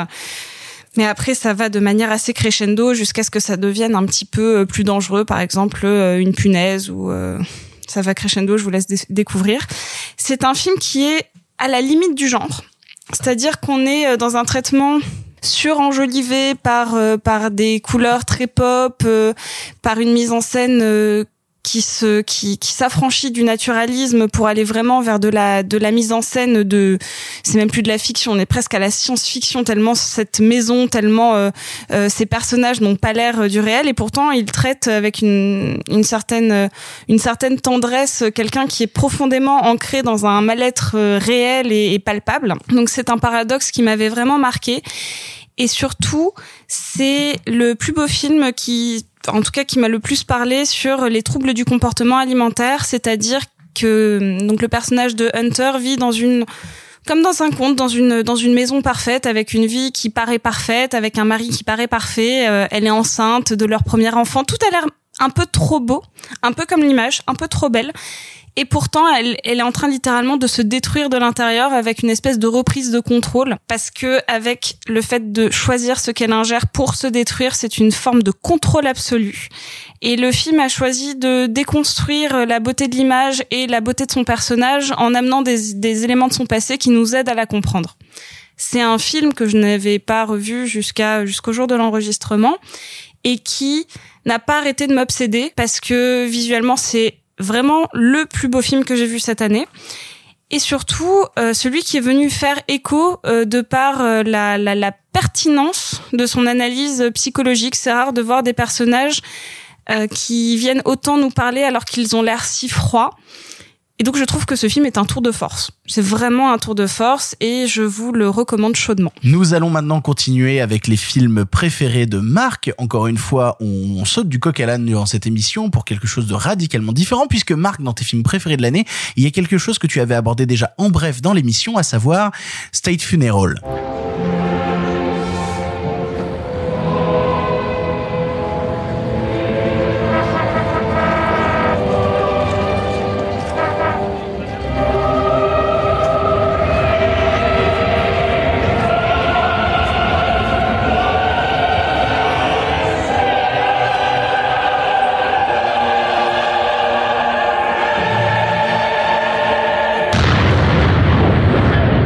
Passion pour l'époque staliniste. C'est C'est déjà la meilleure intro C'est comme ça, prochaine. une passion que je partage avec un dénommé Anal Génocide. Dédicace à toi si tu m'écoutes. Bref, fin de la blague. Il y a un film qui, qui est sorti, qui a fait peu de bruit quand il est sorti. euh, il a pas eu, on va dire, l'exposition qu'a eu euh, Petite Fille, et je prends pas l'exemple par hasard, parce que c'est un film qui est aussi sorti sur la plateforme d'Arte. C'est State Funeral de Sergei Lonitsa, qui est un cinéaste ukrainien qui a été remarqué, qui a eu plusieurs succès euh, au Festival de Cannes, dont euh, My Joy. Et, et c'est un film documentaire qui s'appelle State Funeral, qui est, pour faire court, 2h15 d'images des funérailles nationales de Staline en Union soviétique. Et, le film, c'est strictement que ça. Vous n'avez pas de voix off, vous n'avez pas d'intervenant face caméra, vous n'avez pas d'historien, rien, juste deux heures et quart d'images qui ont été tournées à l'époque, le jour des funérailles de Staline, à Moscou et partout ailleurs en Union soviétique. Et on a beaucoup parlé là ces derniers mois. Et bon, là on commence à arrêter d'en parler parce qu'on a compris que c'était bidon. Mais on a beaucoup parlé de monde d'avant, monde d'après, euh, et on a vu à quel point ça voulait rien dire. Et là, vous avez par contre un film qui parle de monde d'après, parce que vous avez des images donc de toute l'Union soviétique qui voit quelque chose s'écrouler partir et vous allez voir dans le regard des gens que vous voyez dans ce documentaire là le monde d'après qui se construise devant eux et un monde duquel ils n'ont pas envie, un monde sans Staline, un monde sans la lumière dans la nuit qui a été pour eux euh, Staline. Alors évidemment, toutes les images qui sont, qui sont dedans, c'est des images de propagande, c'est des images qui sont faites pour être prises avec du recul. Et ce qui est très particulier, c'est que le cinéaste étant ukrainien, et quand on sait ce que Staline a fait à l'Ukraine, c'est je dirais à la fois ambigu et à la fois courageux que Lonitsa décide de présenter ces images sans autre contexte que juste les avoir rem- remontées, mais le, le montage n'a pas de sens politique particulier à part restituer un peu la chronologie des événements on va pas euh, vous donner un message particulier et la restauration des images parce qu'elles sont vraiment magnifiques hein, plastiquement ces images ça c'est le deuxième point c'est que vous avez dans ce film là parmi, je trouve, les images les plus impressionnantes de l'année. Parce qu'il y a des trucs que seule la Russie ou seule l'Union soviétique peut produire des images qui sont grandes, absurdes, euh, qui vont avec des gens jusqu'à l'horizon. Euh, par exemple, il y a un moment où, euh, au moment où le, le- le sarcophage de Staline entre dans le mausolée pour rejoindre celui de Lénine, tous les canons de Russie ont tiré. Et donc on voit dans un premier temps tous les canons de, de, de Moscou qui tirent, tous les canons de Vladivostok qui tirent, etc., etc. Et à un moment, il y a un plan qui est fait dans une baie, dans une baie portuaire, et il y a des croiseurs jusqu'à l'horizon, des croiseurs de combat qui tirent avec les canons. Et là, on se dit, ou ailleurs qu'en Russie, on montre une image avec des croiseurs jusqu'à l'horizon qui tirent avec leurs canons. C'est c'est sidérant. C'est un film que je trouve bouleversant. C'est un film que je trouve aussi très précieux pour comprendre, malgré tout, juste sans comment dire sans euh, artifices les mécanismes du totalitarisme juste en les montrant comme ça sans même y, y adjoindre un discours. Euh, les seules voix qu'on a ce sont les discours d'époque qui ont été faits sur Staline par les divers euh, pontes de l'Union soviétique à la mémoire du grand Staline. Et juste comment dire juste remontrer ces discours et comment on- l'Union soviétique fonctionnait aussi comment elle fonctionnait esthétiquement parce que c'est aussi un grand film sur l'esthétique du totalitarisme je trouve ça absolument passionnant. Donc voilà, Stage Funeral, c'est immense. Ça peut faire peur comme ça, hein, 2h15 d'images de, de, funérailles de Staline sans rien, sans, mais, mais non. Je trouve ça bouleversant. Euh, je pensais pas, je l'ai vraiment regardé, alors, avec un œil curieux, en plus, surtout que les derniers films de, de, ou l'avant, alors je sais plus si c'est le dernier ou l'avant-dernier film de Sergei Lonitsa avait été un moment assez infernal pour moi, Une femme douce. J'avais passé un moment vraiment douloureux. Et là, non. Pour moi, c'est un film qui m'a totalement marqué, qui m'a procuré des images images sidérantes et je vous invite à le voir. Il sera sur Arte en replay jusque dans fort longtemps, je crois, en 2023. Ils ont marqué sur leur site. Donc vous avez tout le loisir de le voir et tout comme petite fille, c'est gratuit. Nous continuons l'exploration de nos films préférés de l'année. On change encore une fois radicalement de sujet. Vraiment, c'est un ping-pong. C'est incroyable là maintenant. Vu qu'on va parler maintenant d'un des films préférés de l'année de Clara, à savoir Bombshell. We need everyone on Team Roger. Get it on. Put it on. These are the end times. You do understand I have to be above this, right? You know the entire country is talking about your period right now. So you're a tough guy, like you really rough guy. Just can't get enough guy, just always so puff. Sweetheart, this is an island of safety and truth. There's a man! Ready to go to war? Oh, yeah.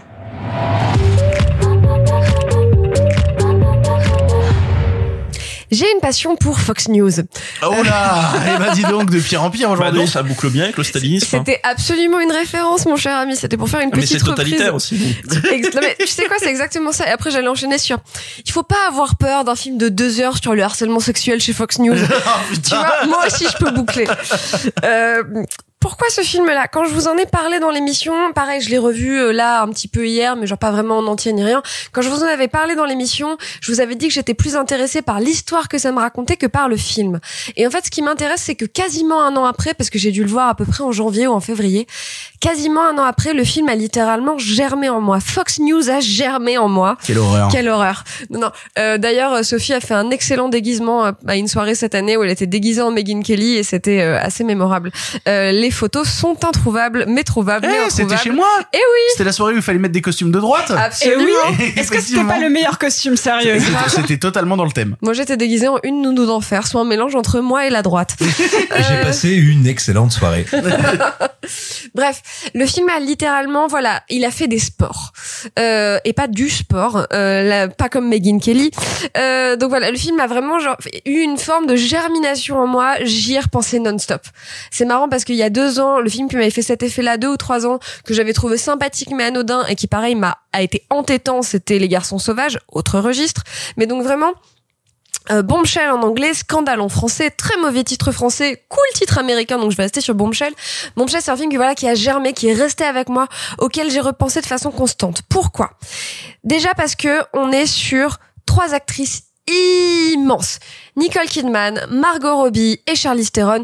On est sur trois monstres sacrés du cinéma américain, trois blondes monstres sacrés du cinéma américain, qui incarnent évidemment trois incarnations de Barbie. Et c'est pour ça qu'elles sont là. C'est vraiment, c'est, il y a un moment dans le film où il y a une blague sur ces Barbie, Barbie fait news, Barbie anchor, donc Barbie présentatrice du 20h.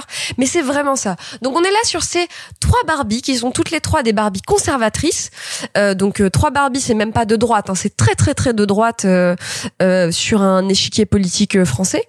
Euh, et qui vont être, comment dire, vont être dans l'histoire, dans l'histoire avec un grand H, dans le flot de l'histoire, et vont toutes les trois se retrouver, et, et avec d'autres personnes, devoir se retrouver à incarner ou non, porter ou non, faire un peu ce qu'elles peuvent dans une histoire qui est plus grande qu'elles, qui est le harcèlement sexuel euh, institutionnalisé dans les grands médias américains et donc chez Fox News, qui est le média euh, conservateur par excellence, qui notamment est un des médias qui a largement euh, euh, porté l'élection de Donald Trump et avant de George W. Bush et avant de George Bush. D'ailleurs, au, au début du film, il y a tout un passage sur euh, Fox News a fait élire tel candidat et tel candidat, donc Reagan, euh, Bush père, etc., etc..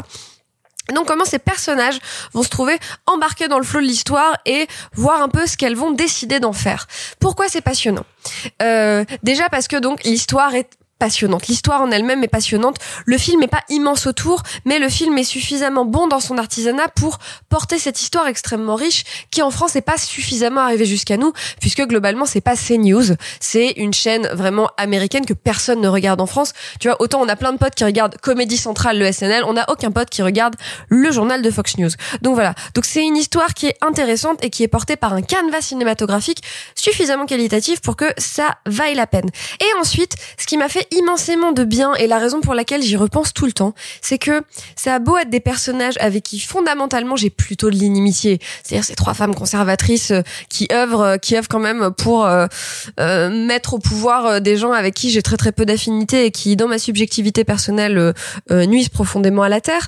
Et mais mais néanmoins, euh, c'est un film qui ne montre qu'elle. C'est un film où tous les personnages qui existent, qui ont de l'importance, qui ont de la place à l'écran et qui ont des trajectoires sont des femmes. Et justement, c'est très intéressant de voir que, et d'ailleurs c'est une des répliques du film euh, que dit Nicole Kidman, la façon dont vous traitez les gens avec qui vous n'êtes pas d'accord dit tout de vous. Donc du coup, je trouve ça très intéressant comment est-ce que ce réalisateur, ce film, qui à mon avis est pas très pro Fox News, s'empare de cette histoire, de ces meufs. Alors les trois personnages sont pas des personnages réels. Le personnage de Margot Robbie en fait est une espèce de compilation de toutes les euh, jeunes ingénues qui sont arrivées chez Fox News et qui se sont fait broyer par la machine du harcèlement sexuel. Donc le film raconte comment est-ce que ces trois personnages ont incarné, ont vécu et ont fait un peu ce qu'elles pouvaient avec euh, ce cette histoire qui est plus grande qu'elles. Et en fait, ça me fait un bien fou de voir des films qui sont portés par des femmes, qui sont incarnés par des femmes et où à l'écran il y a que des meufs. Ça me fait un bien fou. Je n'en peux plus des films où il n'y a que des garçons. On va parler euh, d'un autre film cette année où il y a eu que des garçons, que des garçons, que des garçons et j'en pouvais plus. Bref, euh, Haters Gonna Hate et toutes les meufs de 13 ans qui m'écrivent toutes les semaines pour me dire que je suis super, vous êtes encore plus super que moi, euh, vont être super contentes. Donc du coup, tout ça pour dire que c'est fondamentalement intéressant, c'est fondamentalement qualitatif cinéma- cinématographiquement et euh, et c'est surtout fondamentalement féminin. Et ça m'a fait un bien fou. Et j'ai été euh, euh, moi-même très surprise il y a deux trois jours quand je me suis questionnée sur c'est quoi mes films préférés de cette année qu'il apparaisse comme une évidence à ce point-là qu'il explose comme une évidence comme c'est un des films que j'emmène avec moi de cette année. Voilà. Je crois, Sophie, que toi aussi, tu l'aimes beaucoup. Euh, alors oui, je l'aime beaucoup euh, pour tous les points qu'a soulevé Clara et ce qui me fait très plaisir, c'est que au-delà euh, d'une forme assez assez convenue, il arrive à en fait sa, sa forme assez convenue est une porte d'accès assez facile.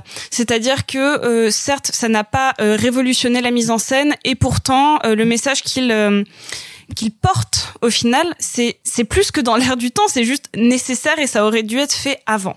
Et ce qui me fait extrêmement plaisir en ce moment, c'est qu'il y a euh, pas mal de de films ou même de séries parce que euh, bah c'est Noël, j'ai envie de parler d'une série et euh, et, et donc euh, bah je vais le faire. Quand j'ai vu euh, Bombshell, peu de temps après, j'ai vu la série The Morning Show qui fait un écho mais parfait. C'est-à-dire que c'est globalement la même histoire, sauf que c'est dans une matinale et que là c'est Steve Carell qui est euh, accusé, euh, enfin qui se prend un gros MeToo dans la gueule et euh, et on suit à la fois l'histoire de euh, de Jennifer Aniston qui est sa co-host, donc qui voit son meilleur ami et tout ça genre perdre pied et comment Reese Witherspoon va remplacer Steve Carell, donc qui est une jeune journaliste de province et qui qui vient là. Et en fait quand je regarde les deux séries, je me dis qu'il y a la même démarche, c'est-à-dire qu'on prend là les plus grands de la série, c'est-à-dire Steve Carell qui vient de The Office, Jennifer Aniston qui vient de Friends. Comme là, on prend les big big actrices du cinéma, on les fout euh, à la place donc d'une histoire vraie ou d'une histoire qui pourrait être vraie dans le monde des médias et ça parle de MeToo et ça le fait bien, ça le fait à la fois de manière divertissante et accessible et en même temps, c'est des choses qui nous restent. Vous parliez d'histoire vraie, d'histoire presque vraie. On va enchaîner sur un de mes films préférés de l'année qui, pour le coup, est une histoire inspirée du réel puisque nous allons maintenant parler d'un de mes plus gros coups de cœur, les 7 de Chicago. We want to underscore again that we're coming to Chicago peacefully, but whether we're given permits or not, we're coming. We're going to Chicago to protest the Vietnam War. And there's no place to be right now but in it. We watched for a decade while these rebels without a job tell us how to prosecute a war. Well, they're going to spend their 30s in a federal facility, real time. People say, you know, Abby, are you concerned about an overreaction from the cops? Holy shit. You all right? I was until I saw that.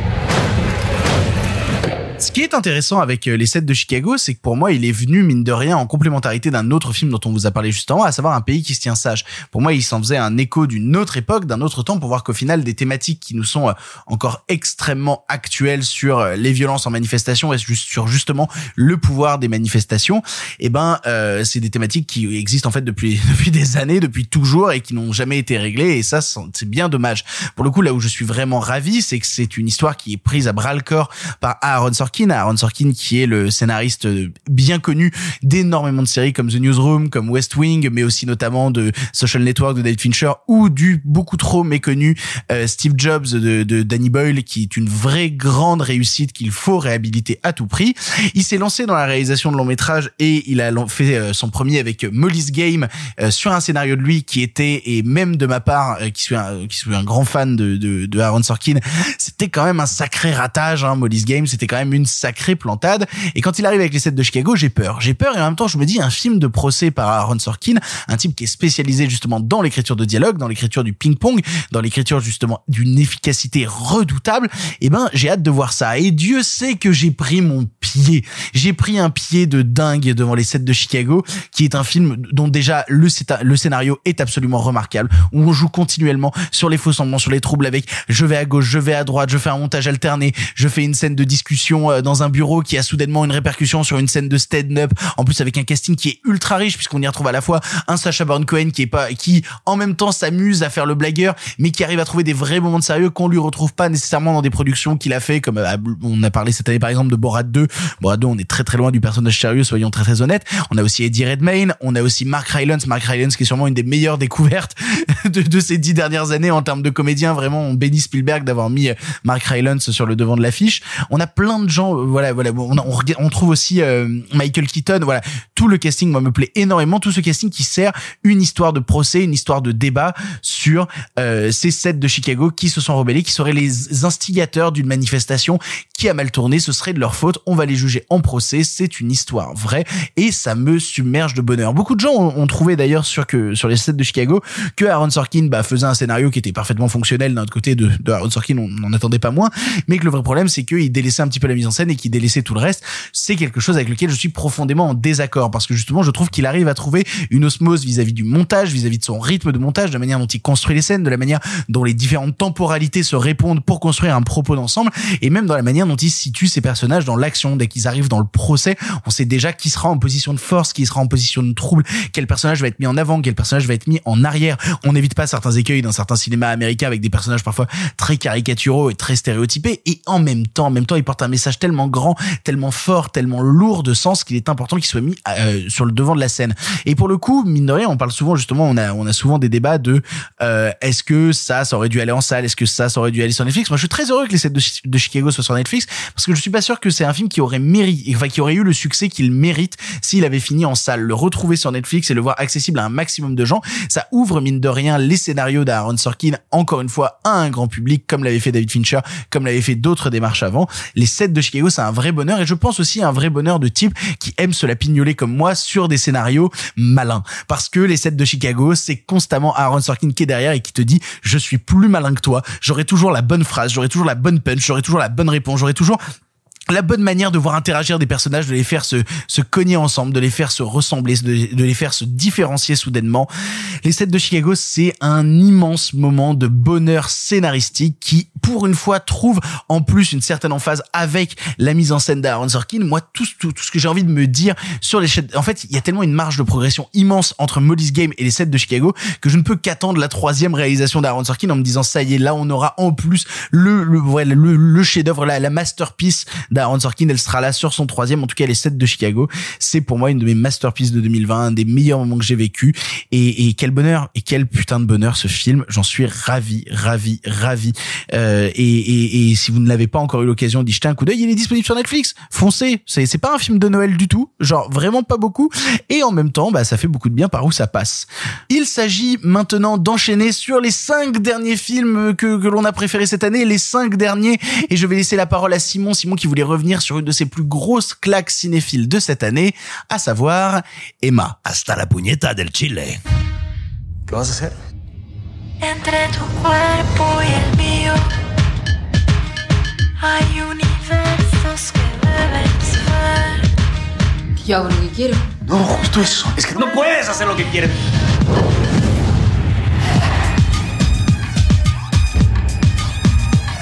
Emma, te voy para la guerra.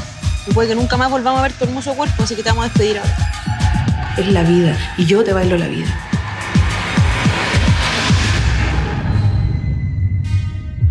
Emma, c'est le dernier film en date de Pablo Larraín. Et ici, il va tout simplement nous faire l'autopsie d'un couple qui est en train de se désagréger à vitesse grand V.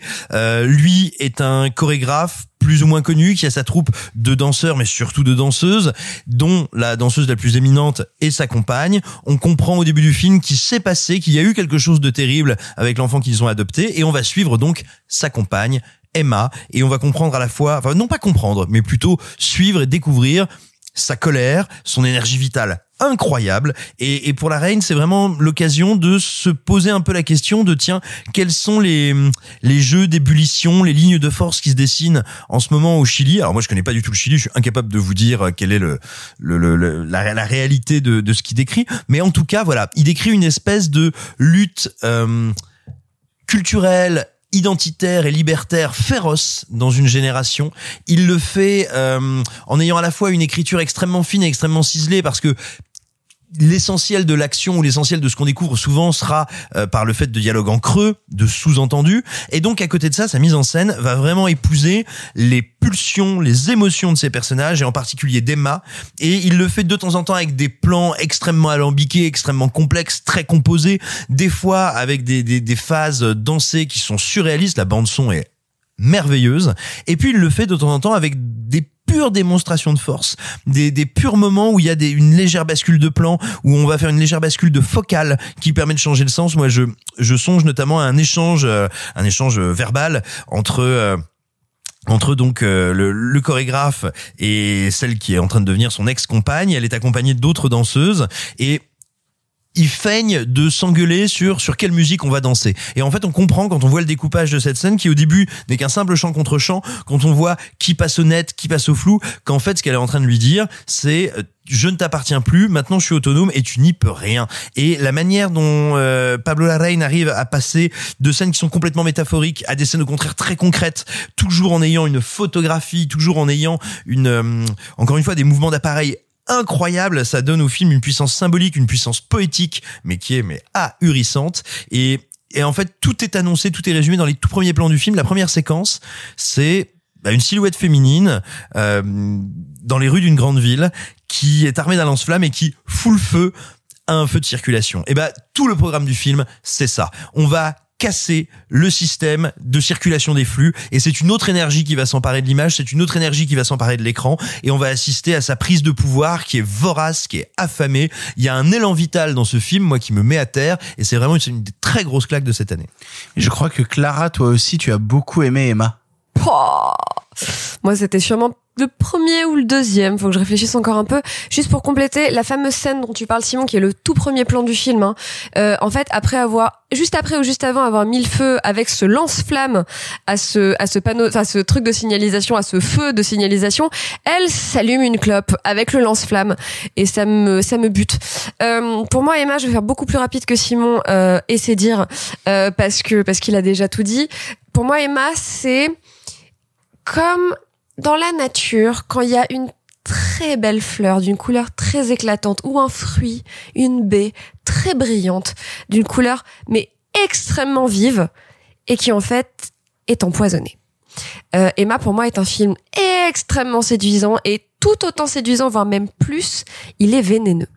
C'est un film qui est vénéneux, c'est un film qui est entêtant, c'est un film qui littéralement fait mal au bide euh, et en même temps euh, serre le cœur puisque c'est sûrement ce que j'ai vu de plus beau cette année, c'est-à-dire que euh, la photographie est absolument sublime, il y a euh, plein de scènes de nuit avec ce gang de meufs qui euh, font du ragaton sur les sur les toits de c'est quelle ville déjà? La, ville- la grosse ville du Chili. J'ai envie de dire Valparaiso, mais j'ai peur de dire une connerie. Pas beaucoup. Non, c'est J'ai un gros doute. Je, je sais plus. Bah écoutez, euh, voilà, j'aurais dit une connerie. Au pire, euh, tweetez-moi que j'ai dit une connerie.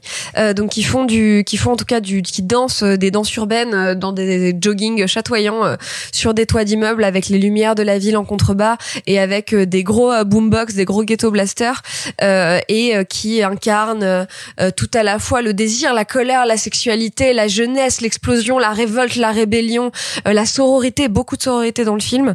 Et où euh, et où vraiment c'est un c'est un marquage au fer rouge. Euh, je ne vais jamais m'en remettre et j'espère que comme moi euh, vous serez marqué à jamais. Nous continuons avec les films préférés des chroniqueurs de Pardon le cinéma et nous allons maintenant parler d'un film dont je vous avais déjà touché un mot en bref dans une émission et où j'en avais pas dit vraiment du bien parce que je n'étais vraiment pas le public cible et nous avons trouvé quelqu'un qui en est le public qui, qui en est totalement le public cible et qui l'a même mis dans son top de l'année, Sophie avec le film Les choses qu'on dit, les choses qu'on fait. Qu'est-ce que je me sentais bien avec toi? Mais c'est vrai, j'avais pas d'attirance. C'était vraiment plus qu'impossible de m'imaginer être avec toi. Pourquoi c'est impossible? Mais parce que tous les gens autour de moi me voyaient bien avec toi. Tu ne disais pas parfois en observant ton ami que c'est toi qui aurais dû être à sa place?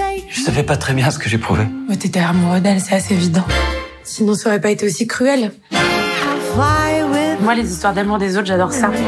Je trouve ça toujours passionnant. Ça rappelle les siennes, celles qu'on a vécues, celles qu'on n'a pas vécues.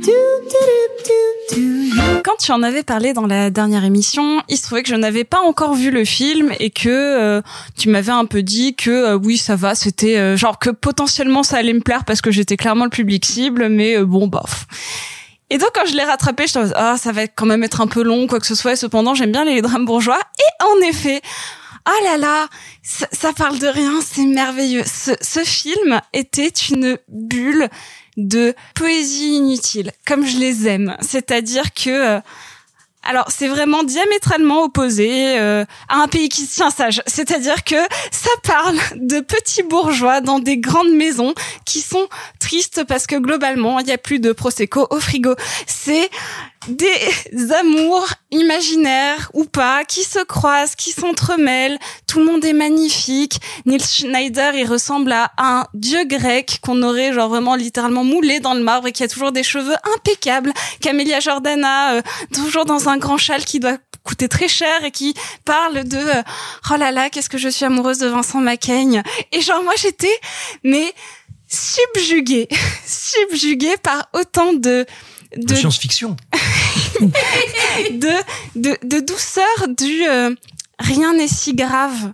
En fait, on peut parler et parce que vraiment c'est euh, on n'est pas vraiment sur du théâtre filmé mais juste sur de la de la caméra un petit peu posée qui va suivre de longues discussions qui vont s'entrecouper dans le montage. Chaque personnage qui va commencer à discuter euh, va va avoir son son flashback qui va se se s'entrecouper avec la réalité et je, je sais pas comment dire, c'est-à-dire que je suis rentrée dans cette euh, un peu dans cette bulle d'automne parce que ça se passe vraiment en fin d'été et j'avais envie de rester là avec ces personnes qui souffrent qui souffrent pas vraiment. C'est peut-être bête, c'est peut-être euh, Oh, mais j'étais bien dans ce film, j'étais bien à les écouter parler du rien. Et, et, et je, je dis ça, vous pouvez dire oh là là, mais elle dit beaucoup de négatif. Non non, moi ça m'a plu, ça m'a plu ce ce moment euh, d'innocence pure où, où où le, le monde extérieur, euh, les, les vrais gros problèmes n'existaient plus pour se focuser sur des petits nombrils bourgeois. Et, et je dis ça en étant fan du euh, cinéma de Christophe Honoré, donc d'Emmanuel Mouret, de, de ce cinéma français, ou même, euh, par exemple, j'ai bien aimé Garçon Chiffon, c'est du, du cinéma un peu verbeux, mais qui vient, euh, qui vient te prendre la main, euh, comme quand on écoute. en fait, c'est ça, c'est comme quand on écoute euh, les, les copines qui, qui nous appellent juste pour nous raconter qu'elles ont vu un super pull dans une boutique, ça fait du bien. Non, mais c'est, ça, a un côté très réconfortant. Et donc moi, ce film, qui en effet n'apporte rien au contexte social, qui n'apporte rien d'incroyable en termes de mise en scène casse-gueule, ça a juste été un bon moment un peu doudou. Je me suis dit, j'ai envie de les écouter parler, j'ai envie de les écouter parler de leurs histoires d'amour qui s'entremêlent et de sentir que malgré tout de la douceur et de l'innocence et de la légèreté encore un peu possible. Ça m'a fait du bien. C'est un film qui m'a vraiment, je suis sortie, j'étais bien, comme après le, bah, un peu le dernier verre de vin qu'on boit à la terrasse d'un café quand il commence à faire légèrement frais qu'il faut mettre une étole. Nous avons donc enfin rendu les honneurs aux choses qu'on dit et aux choses qu'on fait après la, mini critique en bref que j'en avais fait où j'étais resté totalement à l'extérieur. Enfin, il y a des gens à qui ce film parle et il y a des gens à qui ce film touche et Sophie en fait partie. Nous enchaînons maintenant avec un autre film, le film, le dernier film préféré par Marc Moquin cette année. Il s'agit du cas Richard Jewell. There's a bomb in Centennial Park. You have 30 minutes. Do a couple in a row. My son saved people's lives. There is a bomb in Centennial Park. You have 30 minutes. You set that bomb. There is a bomb in Centennial Park. You have 30 minutes. I don't know how to protect you. I think your client is guilty as hell. They want to fry you.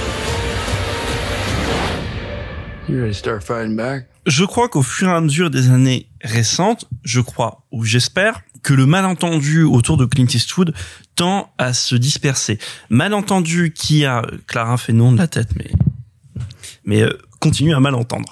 Euh, malentendu qu'il y a autour d'Eastwood depuis les années 70, avec évidemment tout ce que toutes les positions un peu caricaturales que qu'on a lues ou vues à son encontre, euh, et qui ont, qui ont vraiment atteint une forme d'acmé au moment de, de, de American Sniper, qui est un film qui a été jugé euh, problématique, raciste, tout ce que vous voulez, alors que je pense que le film est infiniment plus complexe que ça, mais qui a malheureusement pâti de son succès commercial. Et depuis, il a fait des séries de films qui ont été plus ou moins mal aimés, euh, plus ou moins maltraités, avec encore une fois un bel exemple qui est le 15h17 pour Paris. Je crois que je suis tout seul à aimer et que je trouve être un film formidable. Et il y a eu un moment cette phase de réconciliation qui a avec euh, il y a eu il y a eu mais il y a eu surtout en fait la mule où il est revenu devant la caméra, il a fait ce ce film très beau, ce film plein d'humanité, ce film où Eastwood se réconcilie avec l'humanité. Et et maintenant arrive de nouveau le, le cas Richard Jewell où il voilà, il est de nouveau derrière la caméra et qui est un film plein de complexité et un film qui désamorce encore plein de choses qu'on pourrait croire ou penser sur Eastwood. C'est-à-dire, donc vous avez l'histoire de Richard Jewell, cet agent de sécurité apparemment un brin médiocre, qui est tombé par hasard sur euh, une bombe qui allait exploser pendant les Jeux Olympiques d'Atlanta de 1996 et qui a réussi à la signaler et empêcher que, euh, enfin, la bombe a quand même explosé, mais n'a pas fait autant de victimes que que, que prévu. Euh, Et il a été suspecté d'abord parce que pour être le, le, le poseur de bombes, parce qu'il avait le profil, parce que c'était quelqu'un qui était surarmé, parce que c'est quelqu'un qui avait un comportement et des convictions un peu un peu limite, un peu un peu trop zélé. Et donc Eastwood va faire ça avec toujours cette réflexion qui traverse toute la partie récente sur sa carrière, donc ce truc évident de qu'est-ce que le héros américain, la déconstruction du héros américain, l'homme quotidien face au héros américain. Mais sur Richard Jewell, il y a un truc très, comment dire, complexe à saisir parce que d'un côté, vous avez une personne normale, fade, un peu, euh, un peu vulgaire même si on veut. De l'autre côté, ce type qui fait du zèle, qui est prêt lorsqu'il était surveillant de, surveillant de lycée à faire un zèle qui est un peu discutable, à être un peu violent, enfin être capable d'être violent même malgré lui, qui est un type qui en même temps surarmé. Chez lui, il a toutes les armes de guerre possibles. Et en même temps, et en même temps, c'est plus compliqué que ça parce que Eastwood dit oui, mais ça n'empêche pas qu'il y ait beaucoup d'humanité chez ce type, qu'il exprime comme il peut, avec les moyens qu'il peut, qui ne pense pas à mal, qui a juste des convictions qui sont un peu différentes des vôtres, un peu rétrogrades peut-être, des convictions que lui, Eastwood, euh, comment dire, n'accepte pas, enfin ne valide pas forcément, parce que contrairement à ce que beaucoup de gens pensent, Eastwood n'est pas pour la prolifération des armes, Eastwood n'est pas pour le port massif de l'arme, il est pour le gun control. Au contraire, même s'il peut pas, euh, c'est un peu compliqué de le dire comme ça euh, vu vu son, son affiliation au Parti républicain. Mais bref, et tout le film va être comme ça en nuance. Il y a que deux trucs sur lesquels il est pas nuancé et qui sont, je pense, symptomatiques aussi d'un problème contemporain. C'est le rapport à l'État, le système et la presse. Donc, ce sont deux institutions qui sont euh, chacune représentées par deux acteurs. L'une, donc, le système, c'est John Hamm, qui est agent du FBI, qui va enquêter contre Richard Jewell, et l'autre, c'est la presse, les médias, qui est interprété par euh, Olivia Wilde, qui fait une journaliste qui va persécuter euh, Richard Jewell, convaincu de sa de sa euh, culpabilité et travailler malgré elle ou plus ou moins moins dans la main avec le, le John Hamm. Et, sur ces deux personnages qui sont totalement unilatéraux, qu'est-ce qui, ce qui a été reproché au film, et je comprends qu'on reproche ça au film. De l'autre côté, je pense que ça répond aussi à un problème qui existe vraiment pour les Américains et donc pour Eastwood qui se place vraiment d'un point de vue citoyen américain, qui est dire il y a un problème de croyance entre les Américains et les médias, entre les Américains et leur système. Donc le problème c'est que ça crée cette situation un peu unilatérale, mais de l'autre côté, moi je la trouve extrêmement euh, euh, parlante. Et en même temps, en- enfin dernière chose, il y a outre Paul Walter Hauser, qui est, je pense une très belle révélation dans le film, donc qui incarne Richard Jewell, il y a deux deux acteurs secondaires qui sont absolument formidables, qu'il faut mentionner. Il y a Sam Rockwell qui fait son avocat, donc Sam Rockwell qui est un acteur formidable. On va pas le représenter, mais ça fait toujours du bien que voilà de le revoir comme ça dans un dans un rôle un peu digne, un peu qui lui donne de la matière. Et Kathy Bates qui fait la maman de qui fait la maman de Richard Jewell, qui qui, je trouve, alors oui, euh, je, je sais que Clara euh, reproche ça, mais donc qui épouse cette figure maternelle très protectrice, un peu cliché si on veut, mais qui de l'autre côté a plein de comment dire une facette combattante qui s'exprime dans le dernier tiers du film que je trouve extrêmement touchante. Et pour ceux qui ne voient pas qui est Cathy Bates vous l'avez peut-être déjà vu parce que c'était elle dans dans Misery le fameux vous savez euh, Misery le film où on aime bien les genoux. Euh, et, et je trouve ça quand même sidérant de la voir là incarner un personnage qui est si fort si doux quand au contraire elle représente dans l'imaginaire collectif euh, une euh, je ne sais pas comment le formuler une femme euh, flippante. Grosse gueudin Oh, merci Simon d'avoir mis des mots Mais, mais, poétiques. mais elle est si gentille dans Titanic. C'est vrai, elle est aussi dans, elle est aussi dans Titanic. Elle a une tête à chapeau. Moi, je pense que c'est là-dessus qu'il faut qu'on s'arrête. C'est une femme à chapeau. Euh, donc voilà, moi ça m'a vraiment touché le cas Richard Jewell parce que voilà, moi, après je l'inclus vraiment dans la lecture permanente que j'ai de l'œuvre d'Eastwood qui m'intéresse tout le temps, même dans ses passages les plus faibles. Donc moi je suis content qu'il fasse un film quoi qu'il arrive. En plus il en fait quasiment un par an. Là il en a un nouveau sur les rails où il va revenir devant la caméra encore. Je trouve ça admirable et je- j'ai très hâte en fait de voir quel va être le vieillissement de cette œuvre récente qu'on commence enfin, enfin sur laquelle on commence enfin à avoir un peu de recul. Nous avançons et nous en sommes déjà à l'avant-dernier film des chroniqueurs de Pardon le cinéma, leur film préféré de l'année 2020. Ce film, c'est Clara qui l'a choisi. Ce film, c'est Clara qui l'a aimé aussi fort. Ce film, c'est Balle perdue. C'est pour un film? Je t'ai piégé. Il faut que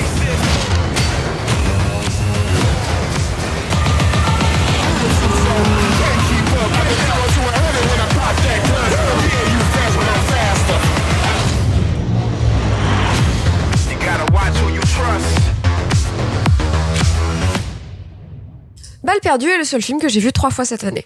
Oh pour mille raisons, notamment le fait qu'il est assez court, il est disponible sur Netflix, donc il est accessible très très facilement. C'est extrêmement divertissant, vraiment genre ça se boit tout seul.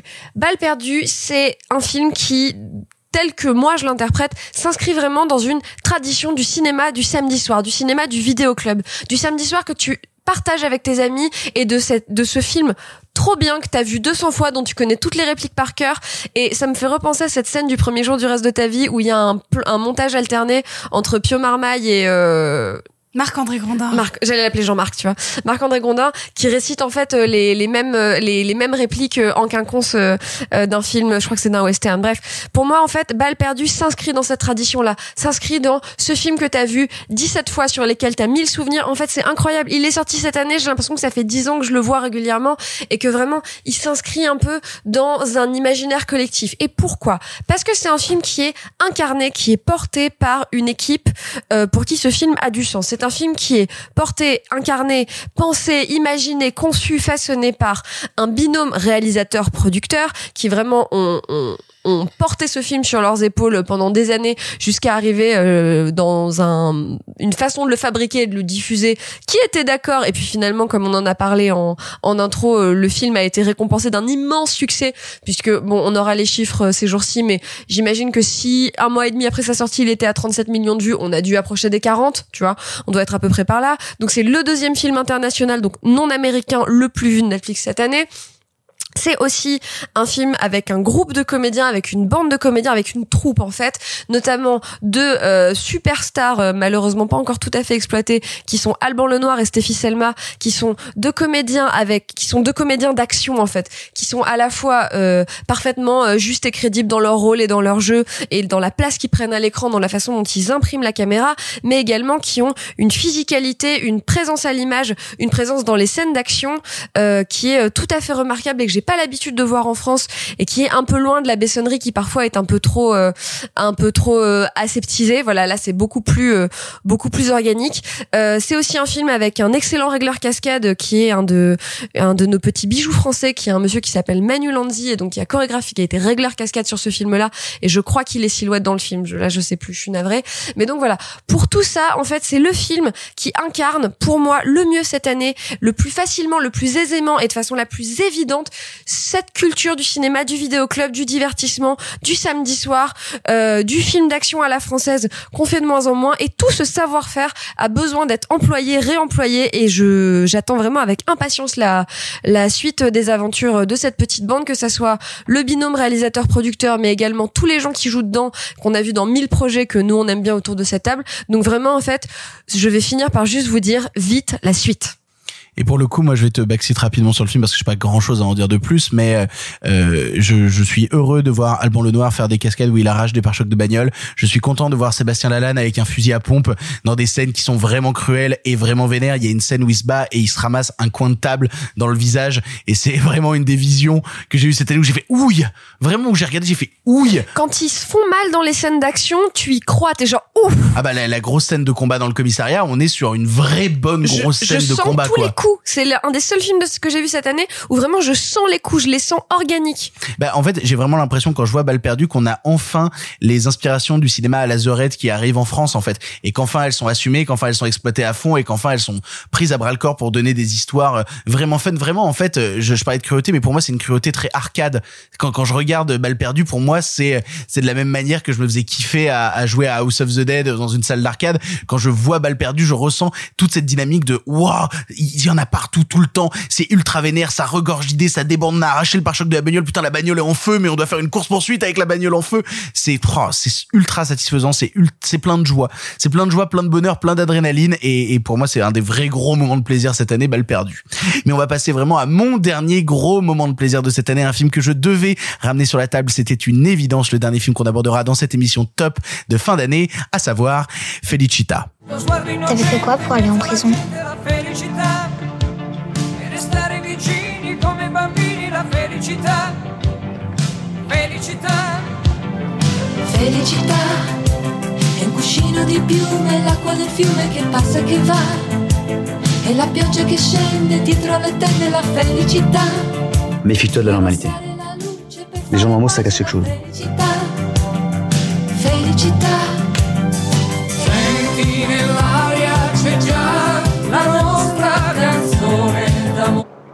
Je me devais de conclure cette émission top de fin d'année en parlant d'un de mes plus gros coups de cœur et sûrement un des films que j'attendais le plus cette année, à savoir Felicita, réalisé par Bruno Merle. Pourquoi donc? Eh ben parce que je l'ai dit un milliard de fois dans ma vie. Bruno Merle, c'est le réalisateur de Héros avec Michael Youn, un film que j'ai apporté dans l'émission et que les autres chroniqueurs se sont amusés à défoncer avec grand plaisir, ce qui ne m'empêche pas de l'aimer toujours avec la même joie et le même bonheur. Et euh, au final, j'ai un peu envie de parler de moi quand je vais vous parler de Felicita pour la simple et bonne raison que euh, au-delà de d'avoir une rencontre avec Felicita, d'avoir adoré le film, je l'ai vu déjà cinq fois. Donc voilà, pour vous donner une idée, j'ai déjà vu Felicita cinq fois et à chaque fois ça a été un vrai moment de plaisir parce qu'en fait à chaque fois que je voulais le montrer à des gens, je me disais Oh, le film est court, il dure 1h10, je vais le remater avec la personne et donc euh, je l'ai vu déjà cinq fois cette année. Ça a été un, vrai bonheur, une vraie rencontre. Ça nous a permis de de de, de mettre dans nos cœurs Pio Marmaille à jamais comme euh, empereur du glouglou et du miam miam et on espère encore cette année. Vraiment, je vous promets, on y arrivera en 2021. Pio Marmaille dans Pardon le cinéma, je vous promets que ça arrivera pour de vrai.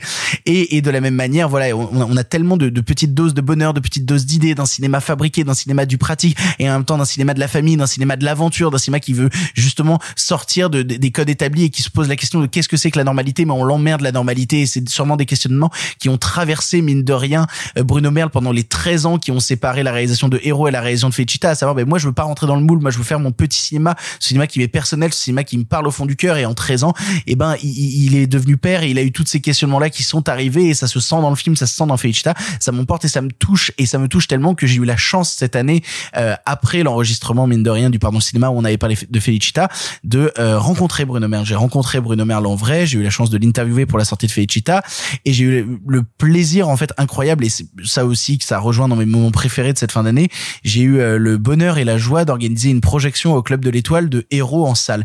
Proje- Il n'y avait pas eu de projection de Héros depuis 13 ans, et j'ai organisé une soirée où on a diffusé en double programme Héros de Bruno Merle et juste après Felicita. Et en fait, j'ai vu ce truc-là. euh, en, en fait, je vais, je vais être très honnête avec vous. Euh, ça fait 13 ans euh, que je vis comme une injustice le fait que ce mec-là ait pas refait de film. Ça fait depuis 13 ans que je vis avec très grande difficulté le truc de me dire putain ce mec-là a des choses à dire et quand il fait des films il, il m'intéresse, il me plaît et Feichita est un vrai moment de bonheur pour moi. J'ai envie qu'il fasse du cinéma et ça m'énervait en fait de voir que putain ce mec-là que je trouve bourré de talent arrivait pas à, à, à, réussir à refaire quelque chose en fait. Et je me disais mais peut-être que c'est moi qui suis tout seul, peut-être que que, euh, que je suis tout seul à penser ça et et qu'il faut que je me fasse une raison. Et puis j'ai diffusé Héros au club de l'Étoile euh, dans une salle de 150 personnes et à la fin de Héros pendant le générique de fin, la salle entière s'est levée et a applaudi. Et Bruno Maire était dans la salle et il n'avait pas revu le film depuis 13 ans parce que c'était une expérience trop dure pour lui, l'échec que, que le film avait été. Et voir cette salle debout pour applaudir ce film que je défends depuis 13 ans, euh, pour un mec qui n'y croyait plus depuis 13 ans et qui a réussi dans la même année bah, à sortir un nouveau long métrage, à sortir de certains de ses démons, à euh, avoir bah, cette standing ovation qu'il mérite et qu'il a eu deux fois dessus dans la soirée parce qu'il a eu sur Felicita et sur Hero. Euh, bah, je me suis effondré en larmes. Je me suis effondré en larmes parce que j'étais heureux en fait et je me suis dit non en fait je suis pas seul, je suis pas seul et ça m'a rappelé à quel point le le cinéma n'est jamais aussi beau que quand il est vécu à travers la puissance du collectif, que le cinéma n'est jamais aussi beau qu'à partir du moment où il se partage. Pendant 13 ans, j'ai essayé de partager euh, quelque chose d'incompris et, et, et je me suis rendu compte à ce moment-là que c'était pas vain. Je me suis rendu compte à ce moment-là que c'était pas vain et Felicita le prouve aussi parce que 13 ans après, il revient et il me reclaque la gueule. Il me, il reparle encore au tréfonds de mon âme avec une intelligence et une inventivité qui me plaît toujours autant. Je suis un amoureux inconditionnel de Felicita qui est forcément évidemment dans mon top. Et si ça permettait de, de conclure c- cette émission de top de l'année en rappelant à quel point, bah voilà, le cinéma n'est jamais aussi beau que quand on le partage et c'est un peu ce qu'on essaye de faire mine de rien à travers le cinéma, à savoir vous partager nos envies, nos amours et euh, et voilà nos, nos passions du cinéma et de cinéma qu'on a envie de vous faire découvrir. Partager le cinéma et en 2021 retourner en salle pour essayer de vivre mine de rien des claques aussi belles que celles qu'on a réussi à vivre dans des salles cette année. Voilà, j'avais envie de conclure là-dessus parce que ça me tenait à cœur et c'est sur ça mine de rien que va se terminer cet épisode spécial de Pardon le cinéma parce que euh, parce que c'est important parce que on avait envie de le faire et parce qu'on reviendra la semaine prochaine euh, pour vous parler euh, des trucs qu'on a le moins aimé cette année et je vois déjà Simon Rio sourire euh, au bout de la table, j'ai déjà mal. Tu sais Simon, j'ai déjà mal juste par ton sourire. Non, on appelle ça la convivialité, Victor. Ah Oui, oui, oui, bah, je vais avec beaucoup de convivialité te demander d'aller te faire foutre. Euh, Merci à tous d'avoir participé à cette émission. Merci beaucoup Clara. Merci Victor. Merci beaucoup Simon. Merci beaucoup, Victor. Merci beaucoup Sophie. Joyeux Noël Merci beaucoup Marc. Euh, bon Thanksgiving. Je- C'est passé depuis longtemps. C'est Hanouka si tu veux. Euh, bon Hanouka, voilà. On se retrouve la semaine prochaine pour vous parler de nos flops de l'année. Et croyez-moi, va y avoir du fight, va y avoir plein de choses pas très rigolotes à aborder. À la semaine prochaine les copains. Arrêtez, j'en suis fini.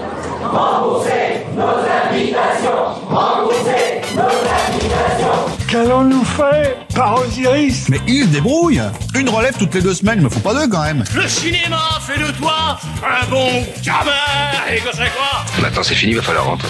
Je vais aller me faire une toile. Ok, amusez-vous bien tous les deux. Bon, ça j'y compte. Bonne soirée. Merci. Have a great evening.